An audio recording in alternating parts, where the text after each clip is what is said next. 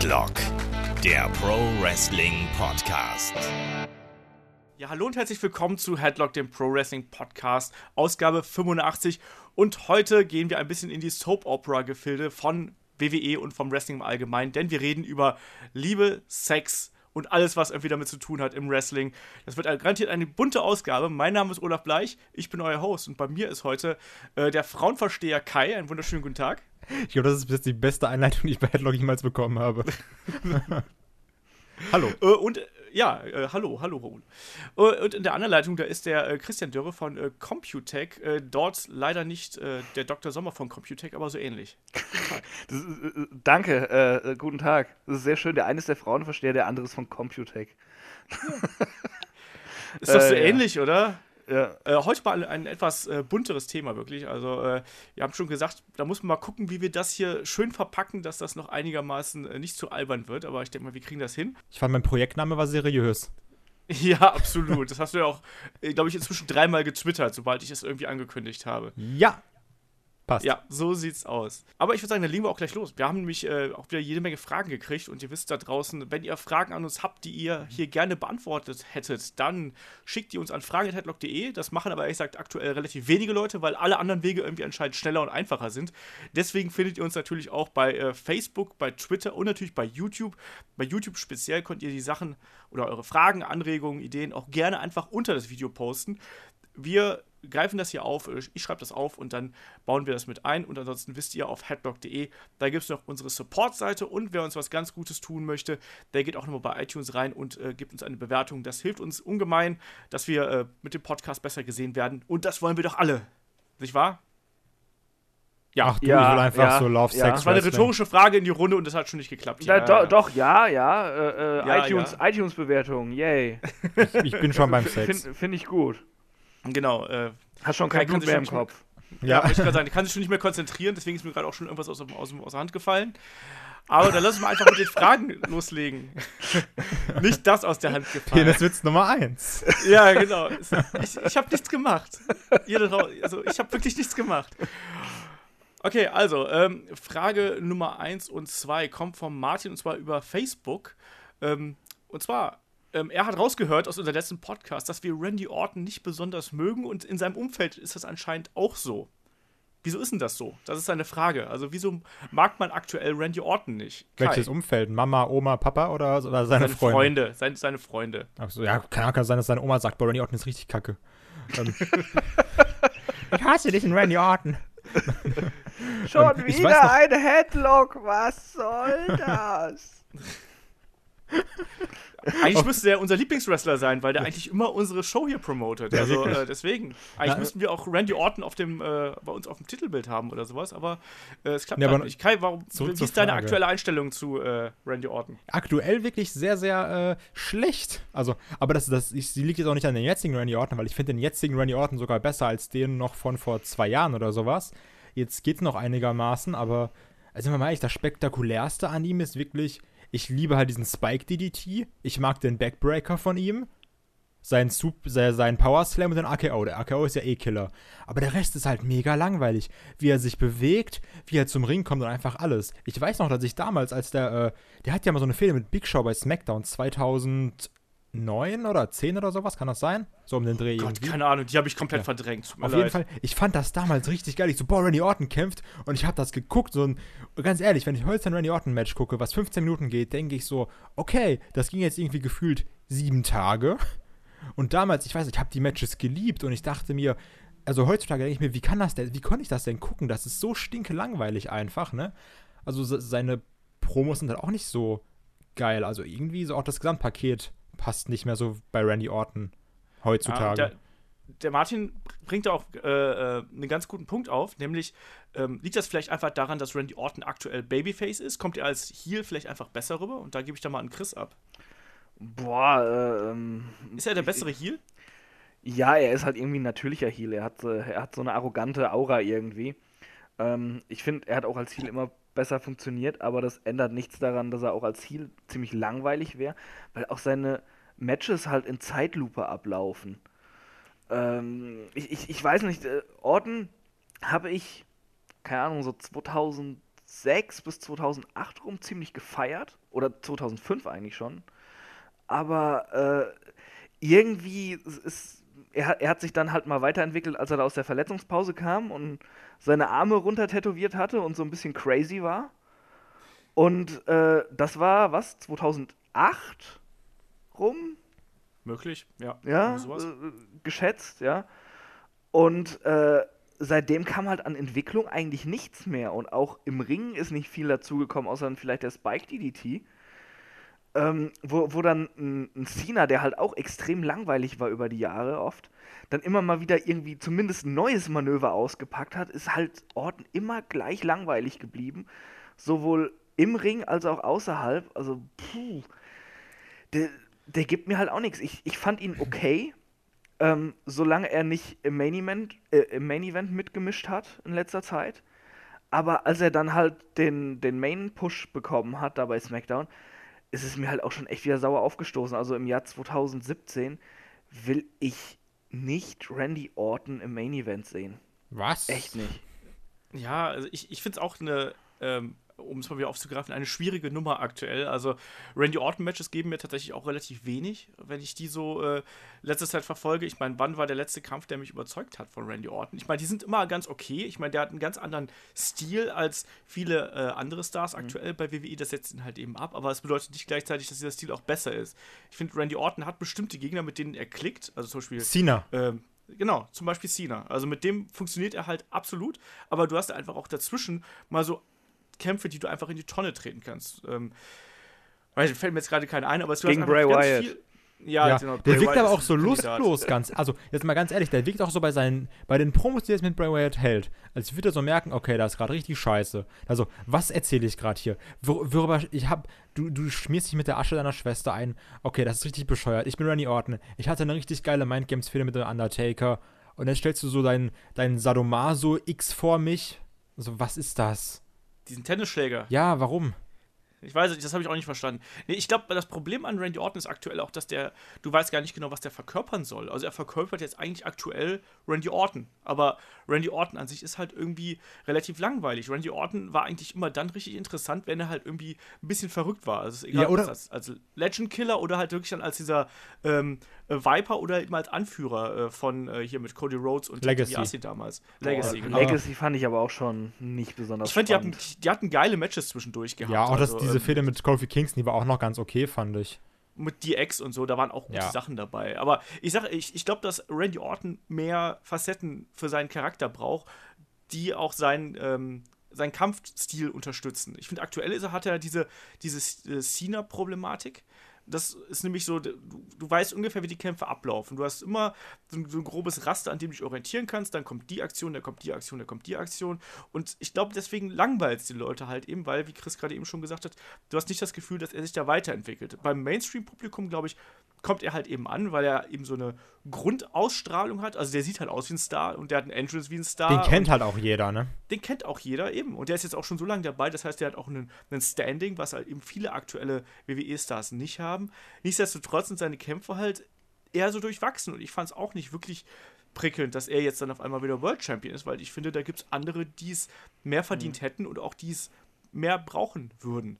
Ich meine, ich habe nichts gegen Randy Orton, aber ich bin jetzt auch nicht wunder wie großer Fan. Das war eine Zeit lang anders. Also zum Beispiel in der Legend Killer Fehde fand ich ihn halt super geil, wie glaube ich die meisten. Ja. Ähm, und dann irgendwann ging es halt bergab und da hat man ja eben auch das Gefühl gehabt, so ja, irgendwie klickt das halt nicht mehr so 100%, aber es gibt offensichtlich immer noch genug Fans da draußen, die ihn mögen. Auch die Reaktionen auf ihn sind ja durchaus recht okay, würde ich jetzt mal sagen. Auf jeden also Es ist Fall. ja nicht so, dass er zu X-Pack Heat oder sowas in die Halle kommt.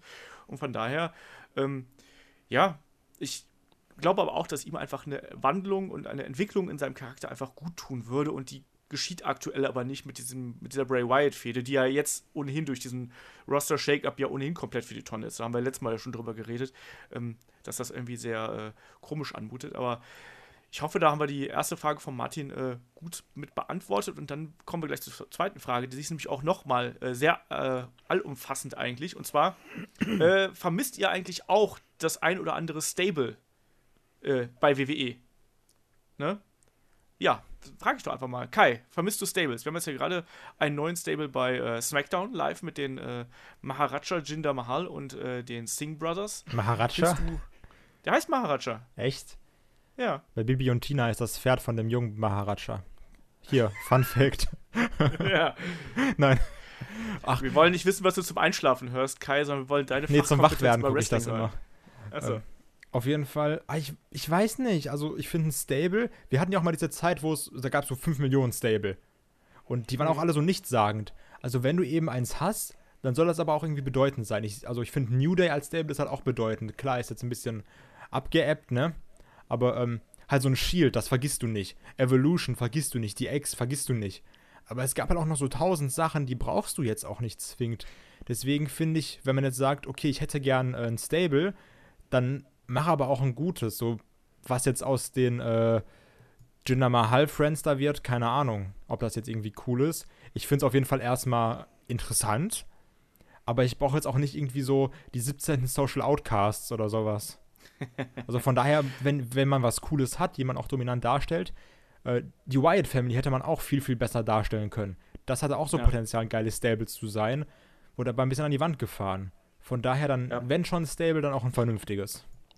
Also die White Family spricht der Martin auch, äh, da, äh, auch hier ganz explizit in seiner Mail an und sagt auch, äh, dass der, die White Family seiner Ansicht nach nicht besonders gut umgesetzt worden ist.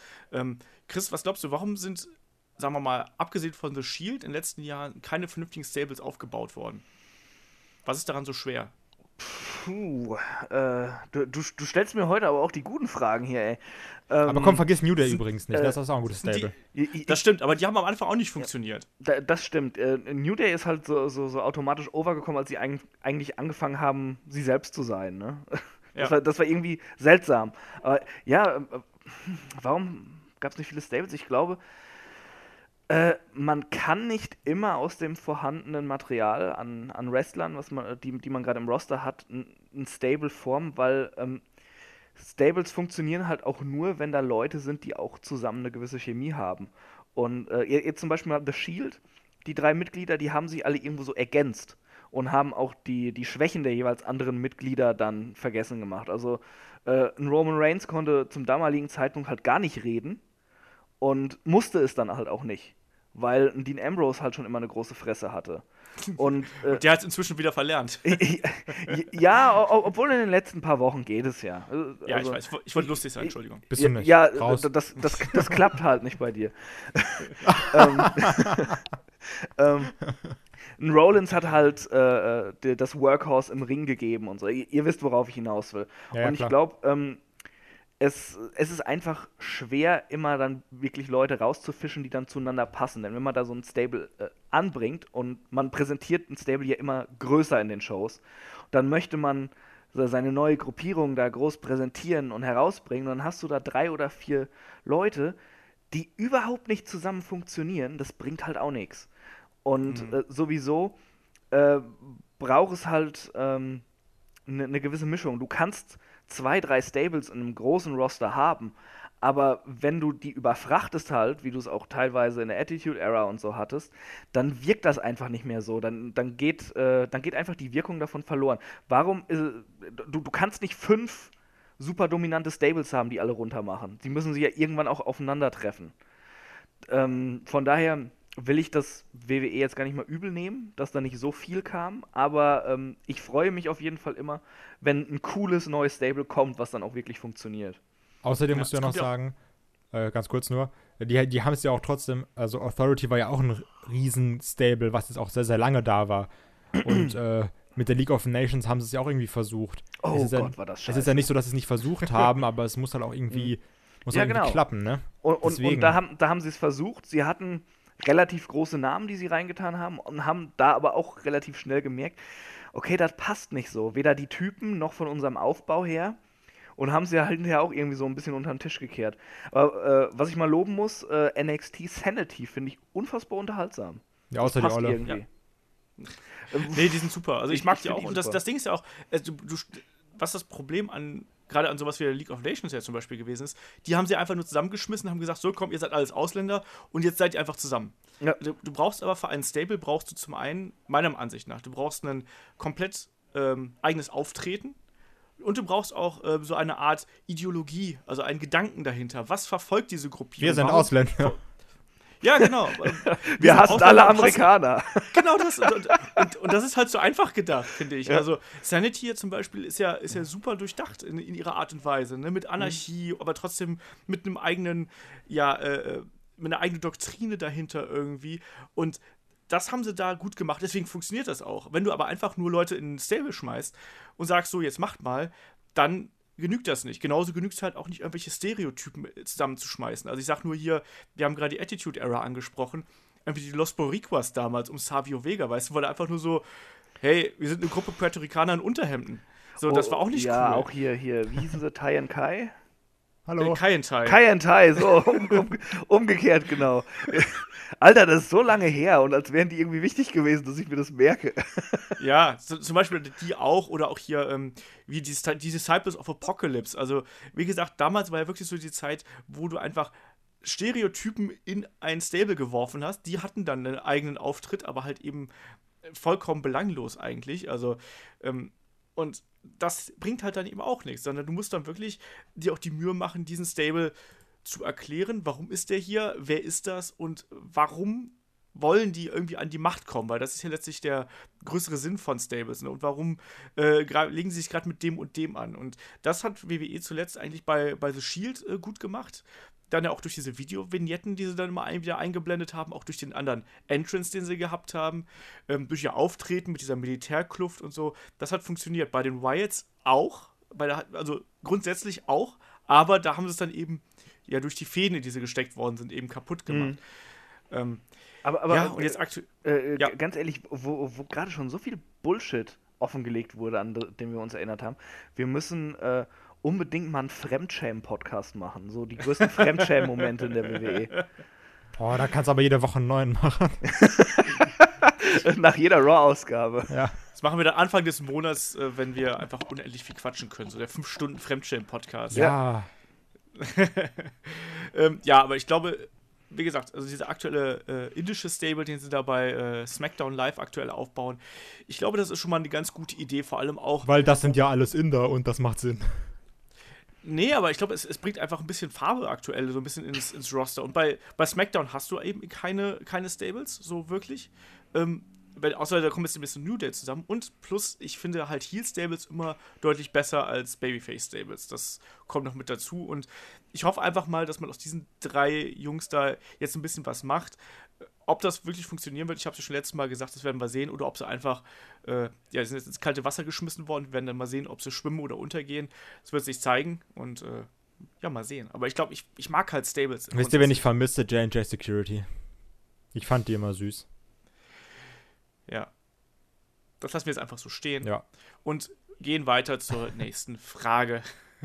ähm, da hat uns nämlich äh, der Golomir der Speedruns äh, via YouTube äh, was geschrieben und er schreibt nämlich: ähm, Denkt ihr, dass Sami Zayn der nächste Daniel Bryan werden kann? Wir haben da letztes Mal schon relativ ausgiebig drüber gesprochen. Also, wir, unsere, muss man ganz kurz zusammenzufassen, unsere Quintessenz daraus war eigentlich, dass Sami Zayn eigentlich alles mitbringt, was er, äh, was das so braucht. Aber er bräuchte halt eben diesen einen zündenden Funken, um eigentlich noch die nächste Stufe zu gehen. Ja? Und ähm, ich weiß gar nicht, wie könnte sowas aussehen? Wie müsste man Sami Zayn darstellen, dass er vielleicht diese nächste Stufe gehen kann und nicht nur der nette Underdog from the Underground ist, sondern eben auch ein bisschen mehr. Und damit der äh, Chris nicht gleich wieder am Rumprusten ist, wenn ich ihm jetzt eine schwierige Frage stelle, dann gebe ich die an Kai weiter.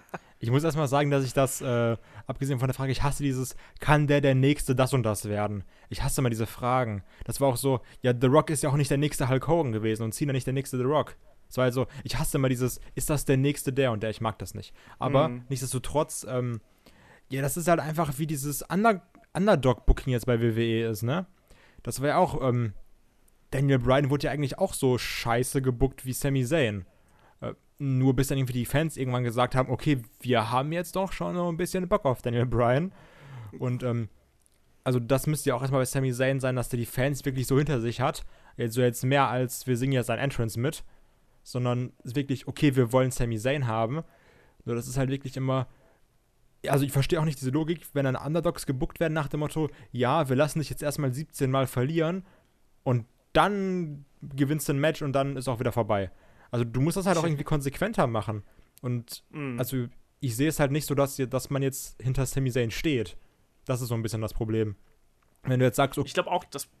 Entschuldige. also, ja- also ich glaube, es geht in die gleiche Richtung wie das, was du sagen willst. Aber wenn du jetzt wirklich sagst, ähm, wir wollen Sami Zayn haben als äh, Top Babyface oder al- als unser Underdog, dann muss das auch so durchziehen.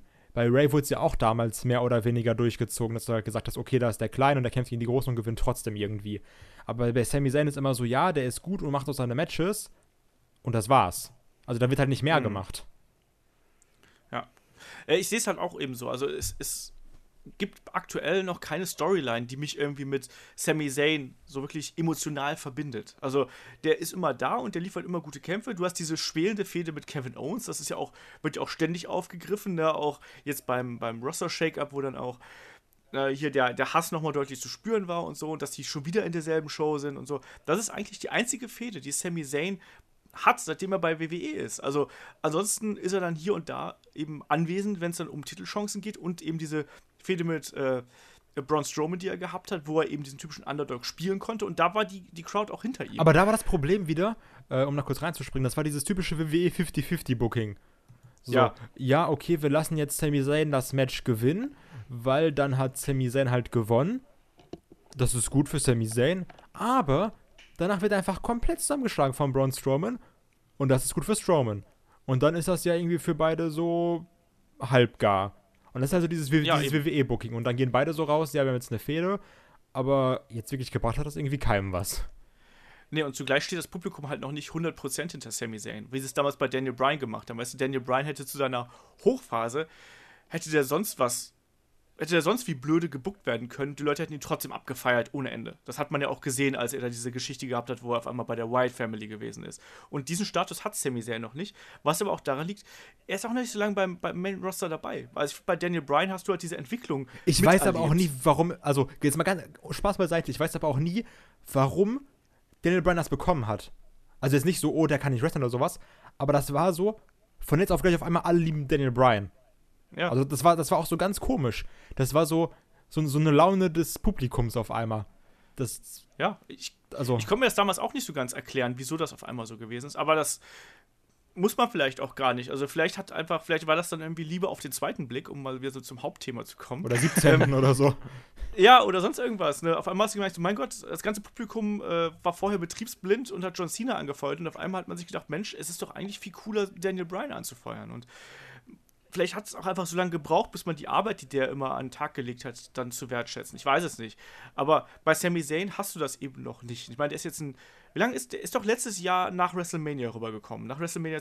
Äh, ich, der ist doch bei WrestleMania 32 offiziell war doch sein, äh, sein, sein erstes großes Match, wo er dann äh, sein letzter seinen Abschied von NXT gefeiert hat und dann eben äh, Fulltime zu WWE ist. In, diesem- in diesem gekommen ist, meinst du? Genau, Ja. das war doch sein erstes, na, nach seinem Cena-Match, wo er sich die Schulter zerschossen hat beim Entrance. Ach, äh, stimmt, ja, war das oh, so- das war Mhm. ärgerlich. ja, aber, aber ich glaube, es braucht halt einfach noch so ein bisschen, ja, Futter einfach, dass du dich da mit, mit dem verbunden fühlst. Also Christian, wie siehst du das? Ich sehe es ganz genauso. Also ähm, bei Daniel Bryan war es halt einfach einmal diese Grundlage, diese Arbeit, die er über, über Jahre äh, äh, da geleistet hat. Und er war halt auch scheiß unterhaltsam eigentlich in allem, was er getan hat. Ja. Gerade als er dann den Titel hatte und mit sei seinem unfassbar blöden Yes-Chant anfing damals, ja. Das, das, Erst mit dem No-Chant. Er hatte erstmal den No-Chant gehabt vor allem. N- Ja, n- mit- äh, mit Kane, als, er, als, er den, als Ja. er den Titel hatte, hat er angefangen, Yes zu chanten, weil er der Champion war. Stimmt. Da ist er halt, da Stimmt, ist er doch so richtig abgehoben erstmal. Und äh, das war halt auch was, was die Crowd mobilisiert hatte. Dieser Typ ist halt unterhaltsam und er ist halt, das, das war halt so, so bescheuert eigentlich, wie er sich selbst abgefeiert hat bei seinem Entrance, dass er jetzt diesen Gürtel hat. Und dann kam ja halt noch eben äh, d- hinzu, dass er halt sowieso diesen, diesen Ruf durch die Indies hatte und durch die Indies bekannt war. Er ein fantastischer Wrestler ist und dann war eben WrestleMania da mit äh, den ganzen Smart Marks aus aller Herren Ländern, die sowieso dahin gefahren sind. Wir, wir feiern Daniel Bryan ab. Und er hatte gerade diese Phase, wo er mega unterhaltsam war mit seinem bescheuerten Yes-Chant. Und dann haben die das halt natürlich sofort adaptiert, obwohl das Match natürlich enttäuschend war, bei dem das da anfing. Äh, was waren das? 18 Sekunden gegen Seamus? Irgendwie sowas. Ja. Ein Kuss, ein Bro-Kick, das ja, war's. aber, aber dieser Yes-Chant von der Crowd, den fanden halt alle geil. Das wu- wurde dann weiter transportiert zu Raw nach Mania. Und dann haben das auch die anderen Raws irgendwie übernommen, weil das halt einfach Spaß macht, das zu chanten. Und das hat dann so eine Eigendynamik entwickelt. Da ist dieser charismatische, sympathische Kerl, der super unterhaltsam ist, geil im Ring ist, dann hat er noch diesen Chant dabei und schon ist es irgendwie in Fahrt gekommen. Und äh, bei Sami Zayn fehlen halt eben viele Aspekte. Er hat einmal nicht dieses, äh, dieses Werkzeug, um die Crowd zu worken, diesen Chant, ja. Dann ist er noch nicht lang genug dabei. Er ist vielleicht aus den Indies nicht so bekannt gewesen wie ein Brian Danielson, der halt ein Riesenname war. El Generico war halt einfach bekannt, ja. Hallo, El Generico gibt's immer noch und der ist jetzt in einem Stimmt, Waisenhaus stimmt, in Mexiko. stimmt. so. äh, äh, tut mir leid, tut mir leid. ähm, die, die verwechsel ich irgendwie mal, ich weiß nicht warum. Ja, ähm, Aber er war jetzt, er, er war nicht auf dem Bekanntheitsgrad eines Daniel Bryan, auch wenn er ein bekannter Indie-Wrestler war. Dann hat er natürlich ähm, das Problem gehabt, er war auch bei NXT eine ganze Zeit raus. Er hat seinen ersten Main-Roster-Call-Up ähm, ja, äh, verkackt, kann man jetzt nicht sagen, lag ja nicht an ihm, aber er hatte halt Pech gehabt mit seiner Verletzung, war lange weg. Dann kam er plötzlich quasi wieder, äh, ist eigentlich auch angenommen worden bei dem Leitermatch und bei der Fehde gegen Owens, aber es fehlt immer noch weiter eine Matchgrundlage und vor allem eine Booking-Grundlage, wie Kai es auch schon gesagt hat, dieses beschissene 50-50-Booking oder 15.000 Mal verlieren und dann einen Sieg, der einen aber auch nicht overbringt. Äh, er braucht halt immer wieder mal größere Siege, die eingestreut werden. Äh, er muss die Crowd weiter mit seinen Matches auf, diese, äh, auf seine Seite bringen und ähm, ich glaube, es fehlt ihm irgendwie was, auch sowas wie eine Catchphrase oder irgendwas, worauf die Crowd Ja, sowas mehr irgendwie, reagiert. genau. So sehe ich Ja? das aber auch. Und, also, und das, das sind halt diese, ich glaube, sind drei Teile, von denen ich jetzt gesprochen habe. Ich, ich, äh, ich weiß es nicht mehr genau, ich rede so viel gerade. Und ähm, das, das vermischt sich halt alles so ein bisschen. Das muss weiter zusammenkommen und dann funktioniert auch Sami Zayn besser. Da bin ich fest von überzeugt. Denn er, er könnte, ich will auch nicht sagen, der nächste Daniel Bryan, wenn ich mag das auch nicht, aber er könnte so den Weg eines Daniel Bryan auf jeden Fall gehen, denn er hat auch diese Anlagen. Er, also der, der nächste kann- große Underdog. Kann ja, ja, ja, so ja, genau. Äh, Er hat eben diese Indie-Vergangenheit, er ist super sympathisch, äh, kann super wresteln, muss halt alles sich noch so ein bisschen fügen. Ja, das denke ich auch. Hat Jinder auch eine India-Vergangenheit? Dankeschön, nächste Frage. Badum. Da, genau, damit komm, hast du eigentlich eine gute Brücke geschlagen zur nächsten Frage und hat mich der Christian äh, noch auf die Facebook-Pinwand hier was drauf geschrieben. Habe ich überhaupt er nur- nicht. Was, du? Nein, der andere Christian. ähm, er schreibt dann nämlich, hallo ihr Guten, könnt ihr mir bitte helfen? Passiert das bei SmackDown wirklich gerade alles so oder lebe ich, was logischer wäre, in einer Wahnvorstellung? Ich hatte mich gerade an Mahal, mit Mahal abgefunden und dann kommt Breezango. Was zur Hölle bezahlt man dafür? Was, was zur Hölle bezahlt man dafür, um Orton Mahal und das Take Team Title Match zu sehen? Bitte erleuchtet mich in eurem nächsten Podcast. Ja, um es mal ganz kurz ein bisschen aufzugreifen. Also im letzten SmackDown ähm, haben dann plötzlich Breezango vollkommen überraschend die Beat the Clock Challenge gewonnen und treten jetzt dann bei Backlash gegen die Usos um die äh, Tag Team Titles an. Das heißt, wir haben Mahal gegen Orton und Breezango gegen die Usos. Ähm, also sprich zwei Number One Contender um zwei Titel, die vollkommen aus dem Nichts kommen. Also Breezango äh, haben noch nie eine Rolle gespielt, haben immer nur Comedy-Skits gehabt, genauso wie Mahal eigentlich keine große Rolle gespielt hat. Und jetzt kaum gab es den äh, Roster-Shake-Up, wird da wirklich richtig geschüttelt, auch wenn Breezango die ganze Zeit bei SmackDown waren. Aber auf jeden Fall sind sie auf einmal mitten im Titel geschehen und ändern ihr Gimmick. Genauso wie es ja zum Beispiel die äh, ähm, Shining Stars gemacht Ja, wie haben die denn, wo haben die denn ihr Gimmick geändert? das, ich glaube, das, das, das bringen die gerade. Ich habe das Gefühl, dass die langsam in die äh, ernstere Schiene gehen, so peu à peu. Also, das hat man so ein bisschen gesehen, finde ich. Ähm, aber bei den Shining Stars ist es auf jeden Fall so, die sind ja äh, komplett gerepackaged worden, also gebackpackaged eigentlich. Sie waren ja schon mal die Colons, jetzt sind es wieder die Colons. Ähm, aber nichtsdestotrotz haben wir auf einmal zwei aus dem Nichts zwei Num- Number One Contender, mit denen wir, glaube ich, einfach alle nicht gerechnet hätten. Ähm, Kai, wenn du gerade schon da reingrätscht, ähm, wie siehst du denn den plötzlichen Aufstieg von Breezango? Ich muss ja, also ich hab, wir haben da ja schon mal so ein bisschen drüber geschrieben, auch über die ganze Mahal-Sache. Und ich finde es ja an sich erstmal ganz cool, wenn jetzt mal so. Also, weil die Sache ist, zum Beispiel jetzt bei diesem äh, Contender-Match, wo, wo da Mahal und sowas drin war, da hättest du ja auch gesagt, okay, ich wette jetzt 100 Euro darauf, dass Mahal nicht gewinnt. Weißt du? Und ähm, Ja. jetzt war ja auch die Sache bei dieser Beat the Clock Challenge. Okay, guck dir die Tag Teams an. Und dann so, ja, na klar gewinnt jetzt American Alpha. Ne? Also, so, das war ja eigentlich hundertprozentig quasi, wenn du jetzt so die, die Ansetzung angeguckt hast. Und auf einmal gewinnen da halt ähm, Brisango. Und ich finde das an sich ganz cool. Also, es ist auf jeden Fall sehr, sehr mutig, weil du musst halt gucken, ähm, werden dann vielleicht doch nur drei Leute das gucken und davon sind irgendwie alle drei Verwandter von Tyler Breeze oder sowas. Werden wir sehen. Aber ich mag es auf jeden Fall, dass ähm, SmackDown versucht mit seiner grottigen, wirklich grottigen Tag Team Division, weil da sind halt wirklich, äh, wir haben ja schon ganz oft darüber geredet, wie einfach alle guten Tag Teams bei ähm, Raw sind und SmackDown wirklich mit dem Müll irgendwie zurückbleibt, um es jetzt mal ganz krass zu sagen. Deswegen. Ja, die schlecht aufgebauten Tag Teams, sagen wir es mal so. Ja, es sind halt eigentlich wirklich nur diese Comedy Tag Teams, ne? Um jetzt mal ganz ehrlich ja, zu und sein. Die, und die Usos halt und American Alpha. Ja, aber das sind auch so die einzigen, die du hast. Und deswegen finde ich es eigentlich Ja. ganz cool, wenn du sagst, so, okay, jetzt sind halt mal Brisango dabei. Also, wer, wer weiß, vielleicht sind die ja eigentlich cool. Und sind wir mal ehrlich, Fandango war ja auch schon mal eine Zeit lang mit seinem Fandangoing ein bisschen over, ne? Das, Ja. Äh, Von ich weiß daher- noch, als, als, als die damals zusammengefunden haben, haben wir noch gesagt so, boah, wenn die vielleicht so ein cooles Pretty Boy Gimmick bekommen, also ernst und arrogant quasi, dann müssten die eigentlich ganz gut so funktionieren. Und dann haben sie ja diese komische Fashion Police gekriegt und wo man gedacht hat, alter Schwede, ey, Bri Tyler Breeze ist eigentlich super talentiert, finde ich. Also ich sehe den gerne. Ich finde seinen Entrance fand ich immer super.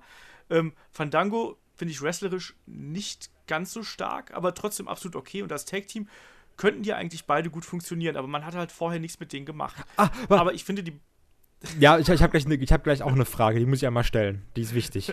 Aber, aber ich finde, grundsätzlich bringen beide das Potenzial mit, um gutes Tag-Team zu sein, wenn man sie halt eben in die entsprechende Richtung schiebt. Deswegen finde ich diesen Sieg von Brisenko eigentlich überraschend, also wie es ja Kai gerade auch schon gesagt hat, aber ich finde es eigentlich eher positiv. Das war doch auch sagen. übrigens bei äh, Heath Slater und Rhino ja fast genauso krass.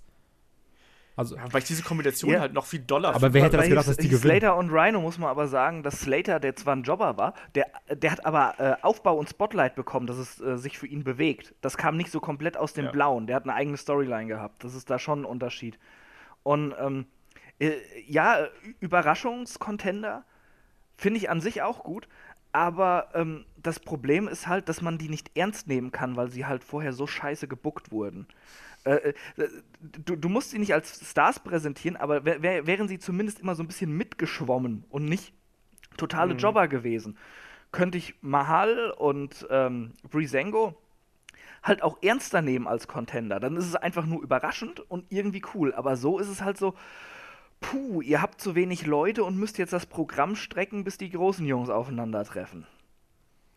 Ja, fühlst du ein bisschen so an, da bist du der Kritiker hier in der Runde. Also, ähm, ich kann das auch, ich kann auch diesen, diesen Gedankengang vollkommen nachvollziehen, weil, wie ich ja auch gerade gesagt habe, also Breeze und äh, Fandango haben einfach keine Rolle gespielt vorher und dadurch ist es natürlich äh, schwierig, die auf einmal so ernst zu nehmen. Aber andererseits, ich denke mir halt eben auch, warum soll man es dann nicht probieren? Ne? Ich meine, was kann denn, was kann denn im schlimmsten Fall passieren? Wir sehen ein äh, Title-Match und vielleicht funktioniert's und sie- es wird auf einmal ein geiler Kampf, wovon ich übrigens ausgehe. Ich finde die, wenn man äh, Breeze und Fandango und den Usos freien Lauf lässt, also wenn man denen Zeit gibt, dass sie einen guten Kampf abliefern können. das oder sind ja auch alles keine schlechten Wrestler, also im Gegenteil, ne? Genau das. Das, das wollte ich ja gerade sagen. Ja? Also, ähm, und da, da schließt sich nämlich auch gerade die Frage vom Tobias, den äh, schmeiße ich jetzt hier gerade mal so mit rein. Ähm, er fragt nämlich, äh, glaubt ihr, dass äh, diese ganzen Wechsel, die es jetzt gerade bei SmackDown gibt, glaubt ihr, das ist nur was für einen Übergang? Oder äh, muss man andere Leute erst entsprechend positionieren, damit die quasi in diesen Regionen eingreifen? Also ich für meinen Teil hoffe, dass es nicht nur für einen Übergang ist. Also so nach dem Motto, oh mein Gott, wir haben schon wieder ein Pay-Per-View, wir müssen jetzt irgendjemanden da reinschmeißen. Machen wir irgendwas, was niemand erwartet hat und probieren einfach mal was, sondern ich hoffe Das kann ich mir bei Mahal krass vorstellen. Ja, ja, ich- Mm, Mo- Moment. Da bin ich mir noch nicht mal so sicher. ge- also ich glaube, dass genau. man bei Mahal mehr sieht als in Brisango zum Beispiel. Ja, also ich, ich glaube, äh, ich, ich gebe dir recht, Tyler Breeze äh, ähm, und äh, äh, Fandango, die können was im Ring, die können dann vielleicht auch durch dieses Match ein bisschen mehr overkommen. Aber dass sie es verlieren werden, ist, ist sowieso klar. Äh, Mahal, äh, äh, äh, Moment, und als Tag-Team denke ich, die sind wirklich nur für den Übergang da. Das muss jetzt ein bisschen gestreckt werden, dann kommt nochmal American Alpha gegen die und dann irgendwann kommen halt äh, Ciampa und Gargano wahrscheinlich hoch. Aber ähm, Mahal und diese äh, Singh Brothers haben, glaube ich, ein bisschen bessere Chancen. Mahal wird gegen Orton verlieren, auf jeden Fall. Aber ich denke mal, sie werden ihn gar nicht mal so schwach darstellen. Denn äh, eigentlich bietet es sich ja an, diese Inder ein bisschen stärker darzustellen, zumindest mit Card stark, um die dann eine äh, ne, ne Zeit gegen New Day fäden zu lassen, 3 gegen 3. Was ich jetzt nicht so uninteressant fände, wenn Jinder Ja. mich dann endlich mal im Ring überzeugen kann. Denn was ich bisher gesehen habe, vielleicht tut man ihm da Unrecht, weil er immer nur gejobbt hat, aber was ich bisher so von ihm gesehen habe, macht mich jetzt nicht so an. Nee, das war auch alles nicht so sonderlich geil bis jetzt. Ja, er hat halt einen, einen, einen sehr trägen Heavyweight-Style irgendwie so ein bisschen. Mhm. Bis jetzt fehlt noch so ein bisschen der, der Grund, Ja. weshalb man den A ernst nehmen muss und weshalb der irgendwie gefährlich sein Mein. Problem er ist wirkt aber- halt so, so 0815 im Ring, finde ich. Genau immer. das. Ja. Aber mein Problem ist halt auch Das wirklich ist- dabei, dass ich halt einfach denke, okay, wir wollen jetzt einfach einen indischen Star haben, so wie damals. Oder also, das ist jetzt ganz, ganz unfair dem gegenüber, dem Vergleich, aber das war halt so wie bei Eddie am Anfang, als sie gesagt haben, okay, wir wollen jetzt jemanden für die äh, Mexikaner haben, weißt du? Nur halt, ja, äh, aber Mahal ist jetzt kein Eddie, ne? Aber trotzdem ist Nee. einfach so, das war doch bei Great Khali genauso und Great Khali, Alter, der war richtig scheiße. Ja, aber, aber so als Heel der Star im Heimatland ist er halt auch immer schwer. Also da, sie hätten sich einfacher machen können, diese War doch bei Brothers genauso. Als, als, als Faces da reinzuschmeißen. Da hätten sie wahrscheinlich eher Stars für Indien gehabt. Ja gut, der, Ka- der Kali war halt auch der Einzige, wo es da Ja, gerade losging mit dem Boom, ne? Und Ja, aber der wurde ja auch krass abgefeiert. Ja, aber außerdem willst du auch einen Heavyweight-Wrestler als äh, Aushängeschild haben und nicht zwei kleine tanzende Inder. Das ist so als, als Comedy-Act, glaube ich, also als, als Sympathieträger, glaube ich, ist es okay, aber du willst ja auch jemanden haben, der dann um den großen Gürtel mit Na, na, wrestelt. naja, äh, ähm, klar schon, aber ich glaube, in Indien wäre es dann so ein Fall, wo das gar nicht mehr so schlimm wäre, wenn man sich an, an, an diesen ganzen Bollywood-Lifestyle mal erinnert, auf den die Inder halt wirklich abfahren. Ja, Also, ja, vielleicht, aber dann willst du doch trotzdem, dass, die dass da auch jemand oben mit, ja, das auch, aber du willst doch trotzdem, dass die irgendwo oben mitmischen und äh, dass die da Potenzial haben. Und ich finde auch, dass, dass Great Khali, so, so limitiert er auch im Ring war, also der war halt trotzdem eine Attraktion in irgendwie einer gewissen boah, Weise. Alter, der war halt jetzt, trotzdem jetzt red den nicht freakish, gut. natürlich. Jetzt red den nicht gut, Alter. Ey, ich weiß noch, Alter, wie so ein Kollege mal zu mir meinte, boah, Great Khali, der ist so krass, der hat so einen Basketball zerdrückt, der ist voll das Tier. Und dann hat er bei 2K immer Great Khali genommen und einfach immer verloren. Das war geil. Ich bin einfach immer besiegt. Nein, der ist der, ich, ich sage ja, der ist kein guter Wrestler gewesen oder sonst irgendwas. Und ich habe, glaube ich, auch einen einzigen Kampf, der mir halbwegs gut gefallen hat. Das war auch nur der gegen John Cena, wo es einfach komplett durcheinander gegangen ist. Aber ähm, klar war der kein guter Wrestler. Aber ich glaube eben trotzdem, dass Leute durchaus Geld Aber halt ein um krasses zu Monster, ne? Ja, eben. So, du willst auch solche Leute, wenn du zum Wrestling gehst, willst du auch solche Absurditäten einfach mal sehen, glaube ich. das ist halt, das ist halt irgendwie so, so noch diese Jahrmarktsromantik irgendwie. Ja, aber ist, ja, aber Ja. es ist halt Wrestling, ne? Boah, ja, aber davon hat sich Wrestling doch nur auch ein bisschen entf- entfernt. Also ich brauche Ah, das persönlich geht. nicht mehr. Also Ich, ich glaube, dass die Kids trotzdem sagen, wenn sie, wenn sie, wenn Great Khali fünf Meter an denen vorbeiläuft und die einmal böse anguckt, dass die dann äh, drei Wochen erzählen, wie die, wie, wie der fünf Meter große Khali äh, die böse angeschaut hat. Ja, glaube ich Das aber glaube auch. ich halt schon. Ja, aber das Und ich weiß halt, alle fanden dem den damals krass, ne? viel. Ja, aber es ist halt auch so ein Thema, worüber man redet. So, oh, guck mal, da ist dieser 15-Meter-Mann. Also von daher. Ja. Äh. also wenn man auch wenn man zum ersten Mal Big Show sieht, auch wenn Big Show der deutlich bessere und äh, agilere Big Man ist, auch da, wenn du den zum ersten Mal gegenüberstehst, denkst du auch so, uiuiui, und den vergisst du auch nicht. Gerade wenn du vergisst 1,15 aber auch Meter nicht, bist, so weil, wie Olaf. weil er was zu leisten imstande ist. Den Great Khali, den guckst du halt an, denkst du, wow, was ist das denn für einer? Und dann hast du den halt so drei, vier Mal gesehen und, und dann fällt dir aber ganz schnell auf, so, naja, das macht Ja, jetzt keinen mal, Spaß. Es gab viele Big Men bei WWE und wir reden trotzdem noch über Great Khali, muss man sozusagen. Ja, Keiner ja, redet mehr weil du über deinen einen Matt Liebling hier Morgan, gerade aus über Gene Snitsky oder sonst irgendwas. weil du ihn hier gerade aus der Mottenkiste gezerrt hast. Na, aber das war schon einer, an den man sich auf jeden Fall erinnert. Also jetzt mal ganz ehrlich. Ja, Selbst natürlich, an Alter. Giant Gonzalez erinnert man sich der- noch der- und all sowas. der, der hatte ein Gesicht wie die Statuen von den Osterinseln. Ja, der hat ja auch einen Gehirntumor gehabt, deswegen. Echt? Oder irgendwelche. Das, ja, die, das ich das haben doch die. Nee, aber die haben doch äh, häufig diese Problematik, dass die halt. Ach, ja. Irgendwelche Hormone, irgendwelche Drüsen im Hirn funktionieren dann nicht richtig und schütten unendlich viel von den Wachstumshormonen auf und dann Stimmt, ja, ja. werden die Leute halt so extrem groß. Und ich meine, der hatte auch, deswegen musste er doch seine Karriere beenden. ja, ich weil glaub, der hatte auch läuft eine OP gehabt Ja, irgendwie sowas. und dann wurde die entfernt halt. Aber ich glaube, jetzt schweifen wir gerade extrem ab. Warte, Ähm, bevor wir zur nächsten Frage kommen, ich habe ja gerade einmal so einen kleinen Ausbruch gehabt. Ähm, hat das, hat Ja, das stimmt. irgendeinen Grund, dass Ty Dillinger die letzten zwei Smackdown nicht da war? Ich habe nichts mitbekommen. Alles, alles nicht, äh, Missgeburten, Alter. overusen. Alles Affen. Richtige Spasti. Was soll sowas? Das ist doch scheiße. Ja, die, vielleicht, vielleicht hat man aktuell noch keinen richtigen Plan für den, wo man den reinsteckt und dann. Hat, hat Ryback vielleicht doch einmal recht gehabt?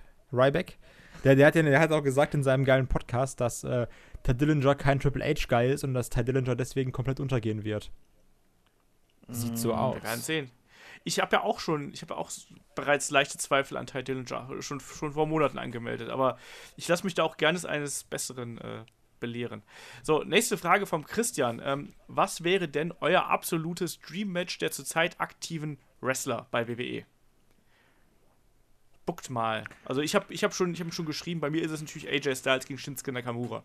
Das ist so ein Ding, das will ich sehen, das will ich auf einer möglichst großen Bühne sehen. Äh, ja, wie sieht es bei euch aus? Muss es Roster-Split realistisch sein oder? Nein. Okay, Du dann, kannst auch da, rosterübergreifend sein. dann äh, würde ich auf jeden Fall gerne AJ Styles gegen Seth Rollins sehen.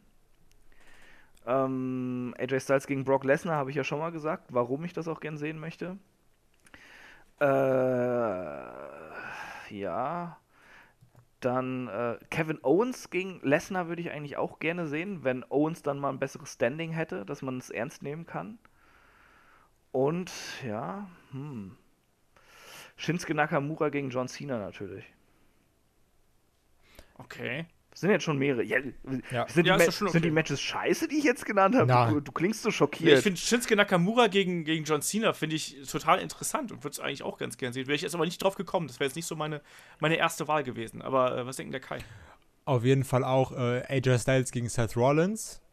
Ein vernünftiges Nakamura gegen Lesnar-Match. Also halt aber auch, wenn man jetzt mal nicht von dem Lesnar ausgeht, der jetzt äh, für 3 Millionen Dollar drei Suplex machen muss, sondern halt, also ein vernünftiges Match wirklich.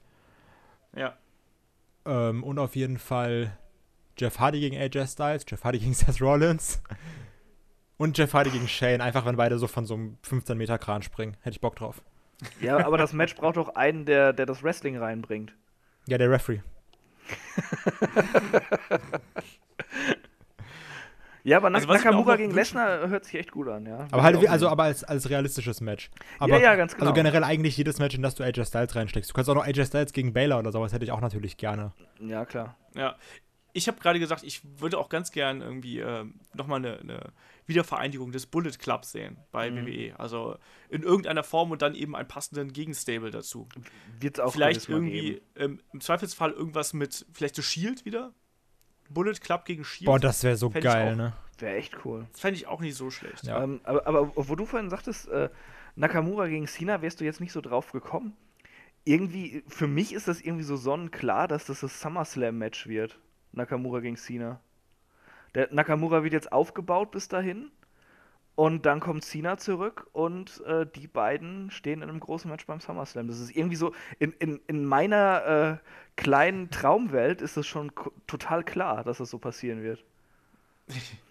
Ja, mal schauen, ne? Also ich habe nichts dagegen. Also äh, ich bin mir sicher, das kann ein guter Kampf werden. Äh, aber ich glaube, da haben wir jetzt auch schon eine ganze Reihe von Dream-Matches äh, zusammengestellt. Und da sieht man auch eigentlich mal wieder, was für ein Potenzial WWE aktuell im Kader hat. Und wir haben zum Beispiel auch noch nicht mal Leute wie ein Cesaro genannt. Und selbst ein Finn Bella ist da nicht allzu oft jetzt drin vorgekommen. Oder ein, keine Ahnung, der Sigler oder was auch immer. Also da gibt es schon genug Dream-Matches, die man da noch auf die Beine stellen kann. Ich sage ja auch immer noch, dass zum Beispiel sowas wie Cesaro gegen äh, Brock Lesnar auch interessant werden könnte. Ich bin ja immer oder auch eine Cesaro. Ja, Ja, ich bin ja immer noch, was ich schon damals gesagt habe, ich äh, für ein für eine Main Event WrestleMania Match zwischen äh, Sami Zayn und Kevin Owens. Da habe ich, hab ich auch noch Ja. mal richtig Bock drauf. Jetzt nicht dieses, oh, wir prügeln uns bei Payback ein bisschen und sagen, das ist das letzte Match von uns, sondern so eine richtig geil aufgezogene Fehde. Also von mir aus könnte das auch ein Iron Man Match oder sowas sein, ne? Also ich hätte da richtig Bock drauf, die beiden im Main Event um den Titel zu sehen. Also, also Ah, das muss dann. d- Doch, das. das Last Man Standing. d- Ja, oder, das, oder sowas. Halt irgendwie so eine, so eine geile Stipulation, die halt auch so in Richtung, okay, man hat hier einen Underdog drin geht. Ich finde, Also Iron Man geht da ehrlich- auch immer so ein bisschen hin. Wenn sie gescheit wären, würden sie jetzt Owens lange natürlich den US-Titel halten lassen. Weil er den. Er braucht den und der Titel braucht auch wieder ein bisschen Standing. Da muss dann auch in. Im, der, äh, in der Regentschaft von Owens muss dann irgendwo auch wieder so ein bisschen der Weg zu Zayn kommen. Wo dann dieses Match kommt, was, was Zayn dann irgendwie knapp verliert. Es muss aber auch cleanes Finish sein, was er knapp verliert. Und dann hast du diesen entgegengesetzten Aufbau, da, dass du Zane als Underdog weiter aufbaust, hast Owens, den du weiter gegen, äh, zum World Title drückst und dann irgendwie ist er der Underdog, der den Royal Rumble gewinnt und dann treffen sie in ihrem finalen Match aufeinander. Ja, um ich habe hab immer gesagt, Sami Das- Zayn als Rumble-Sieger halt- wäre geil. Ja, das, das, das, äh, ja, da äh, würde ich auch abspritzen, aber Aber wir wissen ja alle, wir kriegen äh, Roman gegen Lesnar. Wunderschön. Ja, ich denke, damit haben wir diese Frage zu Genüge beantwortet. Genau, aber sowas. Und jetzt machen wir hier eine kleine Schnellraterunde so ein bisschen, weil der äh, Börge hat uns bei YouTube äh, eine ganze Reihe von Wrestlern äh, aufgelistet und äh, uns nach deren Zukunft gefragt. Und ich würde sagen, das machen wir ganz genau. Ähm, deren Zukunft, nicht deine Zukunft. Aua.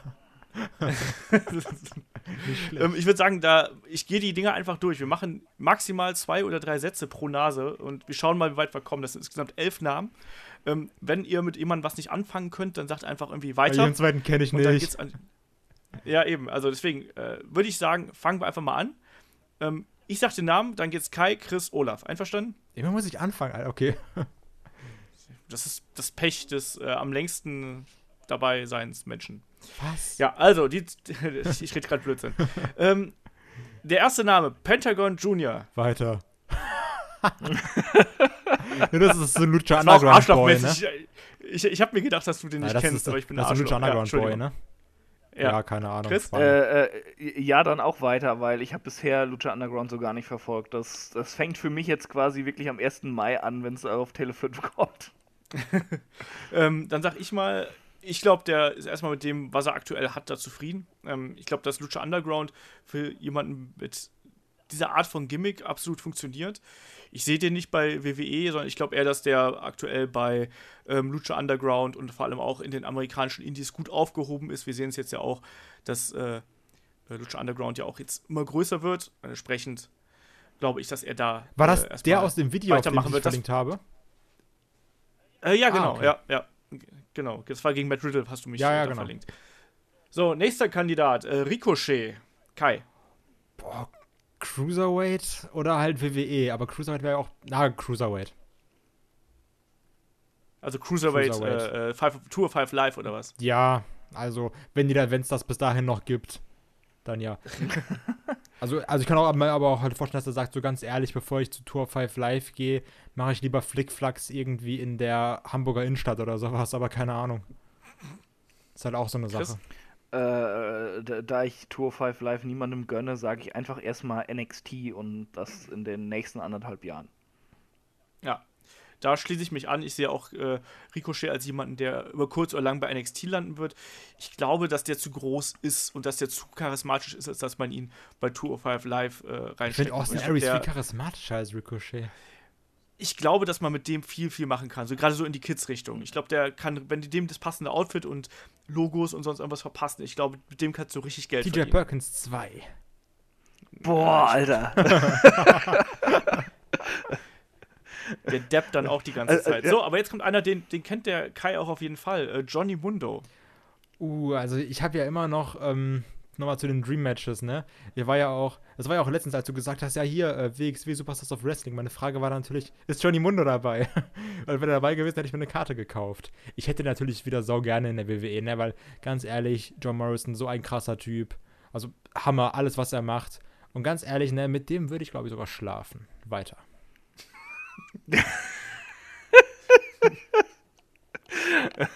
ähm, äh, ich würde nicht mit ihm schlafen, aber ähm, ich habe ihn Schon mal ein Bier trinken vielleicht. Ja, ja, da, da, Ey, komm, das du eher. jetzt mal ohne Scheiß, du willst doch Aber- lügen, wenn du jetzt sagen, nicht sagen würdest, dass er mega krass aussieht, oder? Ja, natürlich. Das, Ja, das, also ist, das, das, kannst du als Heterosexueller kannst du über John Morrison sagen, das ist ein sehr attraktiver Mann. Der ist, ist Ohne Probleme. Schon richtig geil. Aber ich würde trotzdem nicht mit ihm schlafen, weil Nein, ich aber, eben ey, so, aber wenn ich müsste, so dann, also wenn ich sage so, ey, Kai, du such jetzt einen Mann aus, mit dem musst du schlafen, sonst ist Also, jetzt irgendwie. also wenn er mich in seinem Keller fesseln würde, ja, dann würde ich schon nicht Nein sagen. Ne? Ja, also wirklich, also ich, so äh, Stockholm-Syndrom. ja, genau. Können Nein. wir bitte das Ja, wieder äh, Richtung äh, Wrestling-Ring ja, verfrachten, äh, weg vom Bett und äh, aus den Kellern? Johnny Mundo, John Morrison, whatever, ähm, cooler Typ. Ähm, ich weiß nicht, ob er nochmal zur WE geht. Es, es sind ja immer, es, es heißt ja immer, da, dass einiges im Argen gewesen, gerade auch äh, hinsichtlich Medina. Ich weiß nicht, ist er immer noch mit der zusammen? Olaf? Nein, ich da, nicht. die hat doch Okay. da irgendwie Nee. äh, so, so Bilder geleakt, dass sie so Potenzmittel braucht oder sowas. Äh, okay. Ähm, äh, ja, da, da, da, dann kann er. da, dann kann er auf jeden Fall zurückkommen zur WWE, aber pff, ich weiß nicht, ob das so schnell passiert. Ich glaube, das ist halt auch so einer, den holt man zu NXT, wenn man auch wieder jemanden braucht für die, für die Main-Event-Schiene. Äh, also, ich, ich weiß nicht. Äh, ich sag erstmal Lucha Underground vielleicht irgendwann so in anderthalb Jahren oder so nochmal ein Run. Ob nun bei NXT Ja. Ja, oder gut, bei so jung ist WWE. er auch nicht mehr, ne? Ja, aber den kannst du, den Deswegen, kannst du immer also- noch reinschmeißen. Shelton Benjamin ist halt auch nicht mehr jung und den wollten sie nochmal holen. Also gerade für eine Mid Fernseher wollte auch nochmal holen, so wie es aussieht. gerade für eine Midcard oder so äh, kannst du den auf jeden Fall gebrauchen. Hast du sofort wieder Ja, einen glaubwürdigen Champion oder Challenger da. Und für NXT also ich hättest du den ja sogar einen Main letztes- Eventer. Ja, also ich habe den ja auch letztes Mal bei, bei WXW gesehen und der sieht halt, der ist halt top in Form und alles. Also da kannst du echt nicht meckern. Ich glaube, dass der aber gar nicht diesen ähm, äh, Schedule von WWE irgendwie fahren möchte. Ich glaube, der ist aktuell mit dem, was er macht, ganz zufrieden, weil der dreht Filme, der wrestelt da, wo er Bock hat und der hat offensichtlich auch einfach Mhm. Lust zu wresteln. Ich glaube, der verdient damit auch ganz gutes Geld. Ich weiß nicht, ob der es so nötig hat, noch zu WWE Habt zu ihr das gehen, weil ich bin mir mitbekommen? relativ sicher, Äh, ganz dass kurz. WWE, Ja, Sekunde, ja, zuerst. ähm, äh, dass WWE ähm, da ja auch im Zuge des Roster Split ja auch so ein bisschen die Fühler nach ihm ausgestreckt hat. Und ich glaube, der will es aktuell, glaube ich, gar nicht so unbedingt. Deswegen, vielleicht so in ein, zwei Jahren nochmal so zum Ende der aktiven Wrestling-Karriere, kann ich mir das vielleicht mal vorstellen, aber ich glaube aktuell nicht. So, Kai, jetzt. Weil du jetzt gerade gesagt hast, der verdient ja auch gutes Geld. Jetzt kam ja anscheinend, dass äh, Jack Swagger, unser Main-Eventer, unser Top-WWE-Star, ähm, dass der ja 4000 Dollar pro Auftritt in den Indies verlangt. Ja. Das ist äh, für jemanden, der Jack Swagger ist, eine Menge Geld. Er ist ein ehemaliger World Champion und alles. Also, Ja, ich glaube aber auch nicht, dass jetzt irgend. Also, wenn jetzt ein Cody Rhodes das verlangt, okay, ne? Aber es ist halt. Also, sind wir ehrlich, Cody Rhodes Cody, war kein wollte ich gerade World sagen, Cody Champion. Rhodes war kein World Champion, aber Cody Rhodes ist bekannter als Jack Swagger. Mit seinem Lispeln. Ja. Ich fand das noch voll geil, als sich John Morris darüber lustig gemacht hat, dass er lispelt. Mochte ich. Ja, machen wir mal weiter hier, würde ich sagen. Wir haben nicht noch ein paar abzuarbeiten, sonst sitzen wir hier drei Stunden. an Ja, mach mal, wir sind immer Äh, noch nicht beim nächster- eigentlichen Thema hier. Olaf. Genau, nächster ist Jeff Cobb. Boah, äh, den fände ich richtig geil in NXT, ne? Der wird ja auch vom Internet immer so ein bisschen abgefeiert, weil der einfach so unnormal stark ist. Also jetzt wirklich, der ist halt so unnormal stark, wie der da Leute hochhebt, ne? Also ob das vielleicht immer für den Rücken so gut ist, manchmal wieder hebt, ist eine andere Sache. Aber das ist, das ist, der, der ist zwar relativ klein, ne? Aber das, der ist ja auch, auch so beweglich einfach für seine, für seine Masse. Also ich finde das schon sehr cool, aber also wäre halt so ein, so ein NXT-Wrestler. Ist halt die Frage, ob, ob man dann was daraus macht. So wie, so wie bei äh, Solomon Crow, wie er dann halt hieß. Ähm, ist halt immer eine Sache, wie das dann genutzt wird, ne? Obwohl ich Ja. ihn sehr, sehr gerne Chris? sehen würde. Ähm, Sehe ich über kurz oder lang bei NXT, aber ich glaube so ein, zwei Jahre noch Indies. Ja, also ich habe halt auch, er hat im Interview gesagt, dass er einen sehr langen Vertrag bei Lucha Underground unterschrieben hat. Äh, länger als ihm lieb ist, glaube ich, aktuell. Und äh, WWE hat ihn wohl schon mal, er war wohl schon mal beim Tryout bei denen und da haben sie ihn wohl nicht gewollt. Jetzt hat er diesen längeren Lucha Underground-Vertrag. Was das bedeutet, weiß ich nicht. Ähm, aber ich glaube halt auch, dass der über kurz oder lang bei WWE landen wird, weil der einfach auch so gut ist. Also der mit seinem Ringer-Hintergrund und alles. Ich glaube, den kann man gut aufbauen und der ist stark im Ring und so. Also das wird schon passen. Ob er dann den Durchbruch schafft, weiß ich nicht, weil er halt eben so ein bisschen ähm, Charisma, äh, ja, weil es ihm so ein bisschen an Charisma mangelt, um Mm, mal so sagen. Also, ja. aber, aber ein Roderick Lucha Strong ist auch da. ja, aber der ist auch langweilig aktuell. Außer, ja, ist auch so. Ähm, aber deswegen macht er zum Beispiel Lucha Underground auch geschickt. Die haben ihn ja in die, einfach in die, unter die Maske gepackt als Matanza. Da funktioniert er super. So, nächster. Ähm, Adam Cole, Baby. WWE Main Roster. Also ja, der wird erst vielleicht zu NXT kommen oder sowas. Aber ey, der, der Junge, der ist 26 oder sowas. Der hat noch so eine ekelhaft krasse Zukunft vor sich, ne? Also da, da freue ich mich auch auf jeden Fall noch drauf. Da werden auch noch die ein oder anderen äh, Top-Matches kommen, jetzt auch gegen so einen Seth Rollins oder sowas. Ob es vielleicht gegen AJ Styles noch sein wird, weiß ich nicht. Werden wir sehen, wie das dann ist. Weil AJ Styles ist jetzt ja auch schon bald 40. Aber Adam Cole definitiv wird da bei WWE landen. Hundertprozentig. Ja, Chris? Boah, da weiß ich es echt nicht. Also ich, ich mag Adam Cole, aber ähm, ich, ich sehe in ihm immer irgendwie so einen Mitkader und äh, Puh, ich weiß nicht. Ähm, also ich kann ich es mir vorstellen, dass er zu NXT geht und da eine Rolle spielt. Im Main Roster sehe ich ihn nicht so als den Überflieger, muss ich sagen.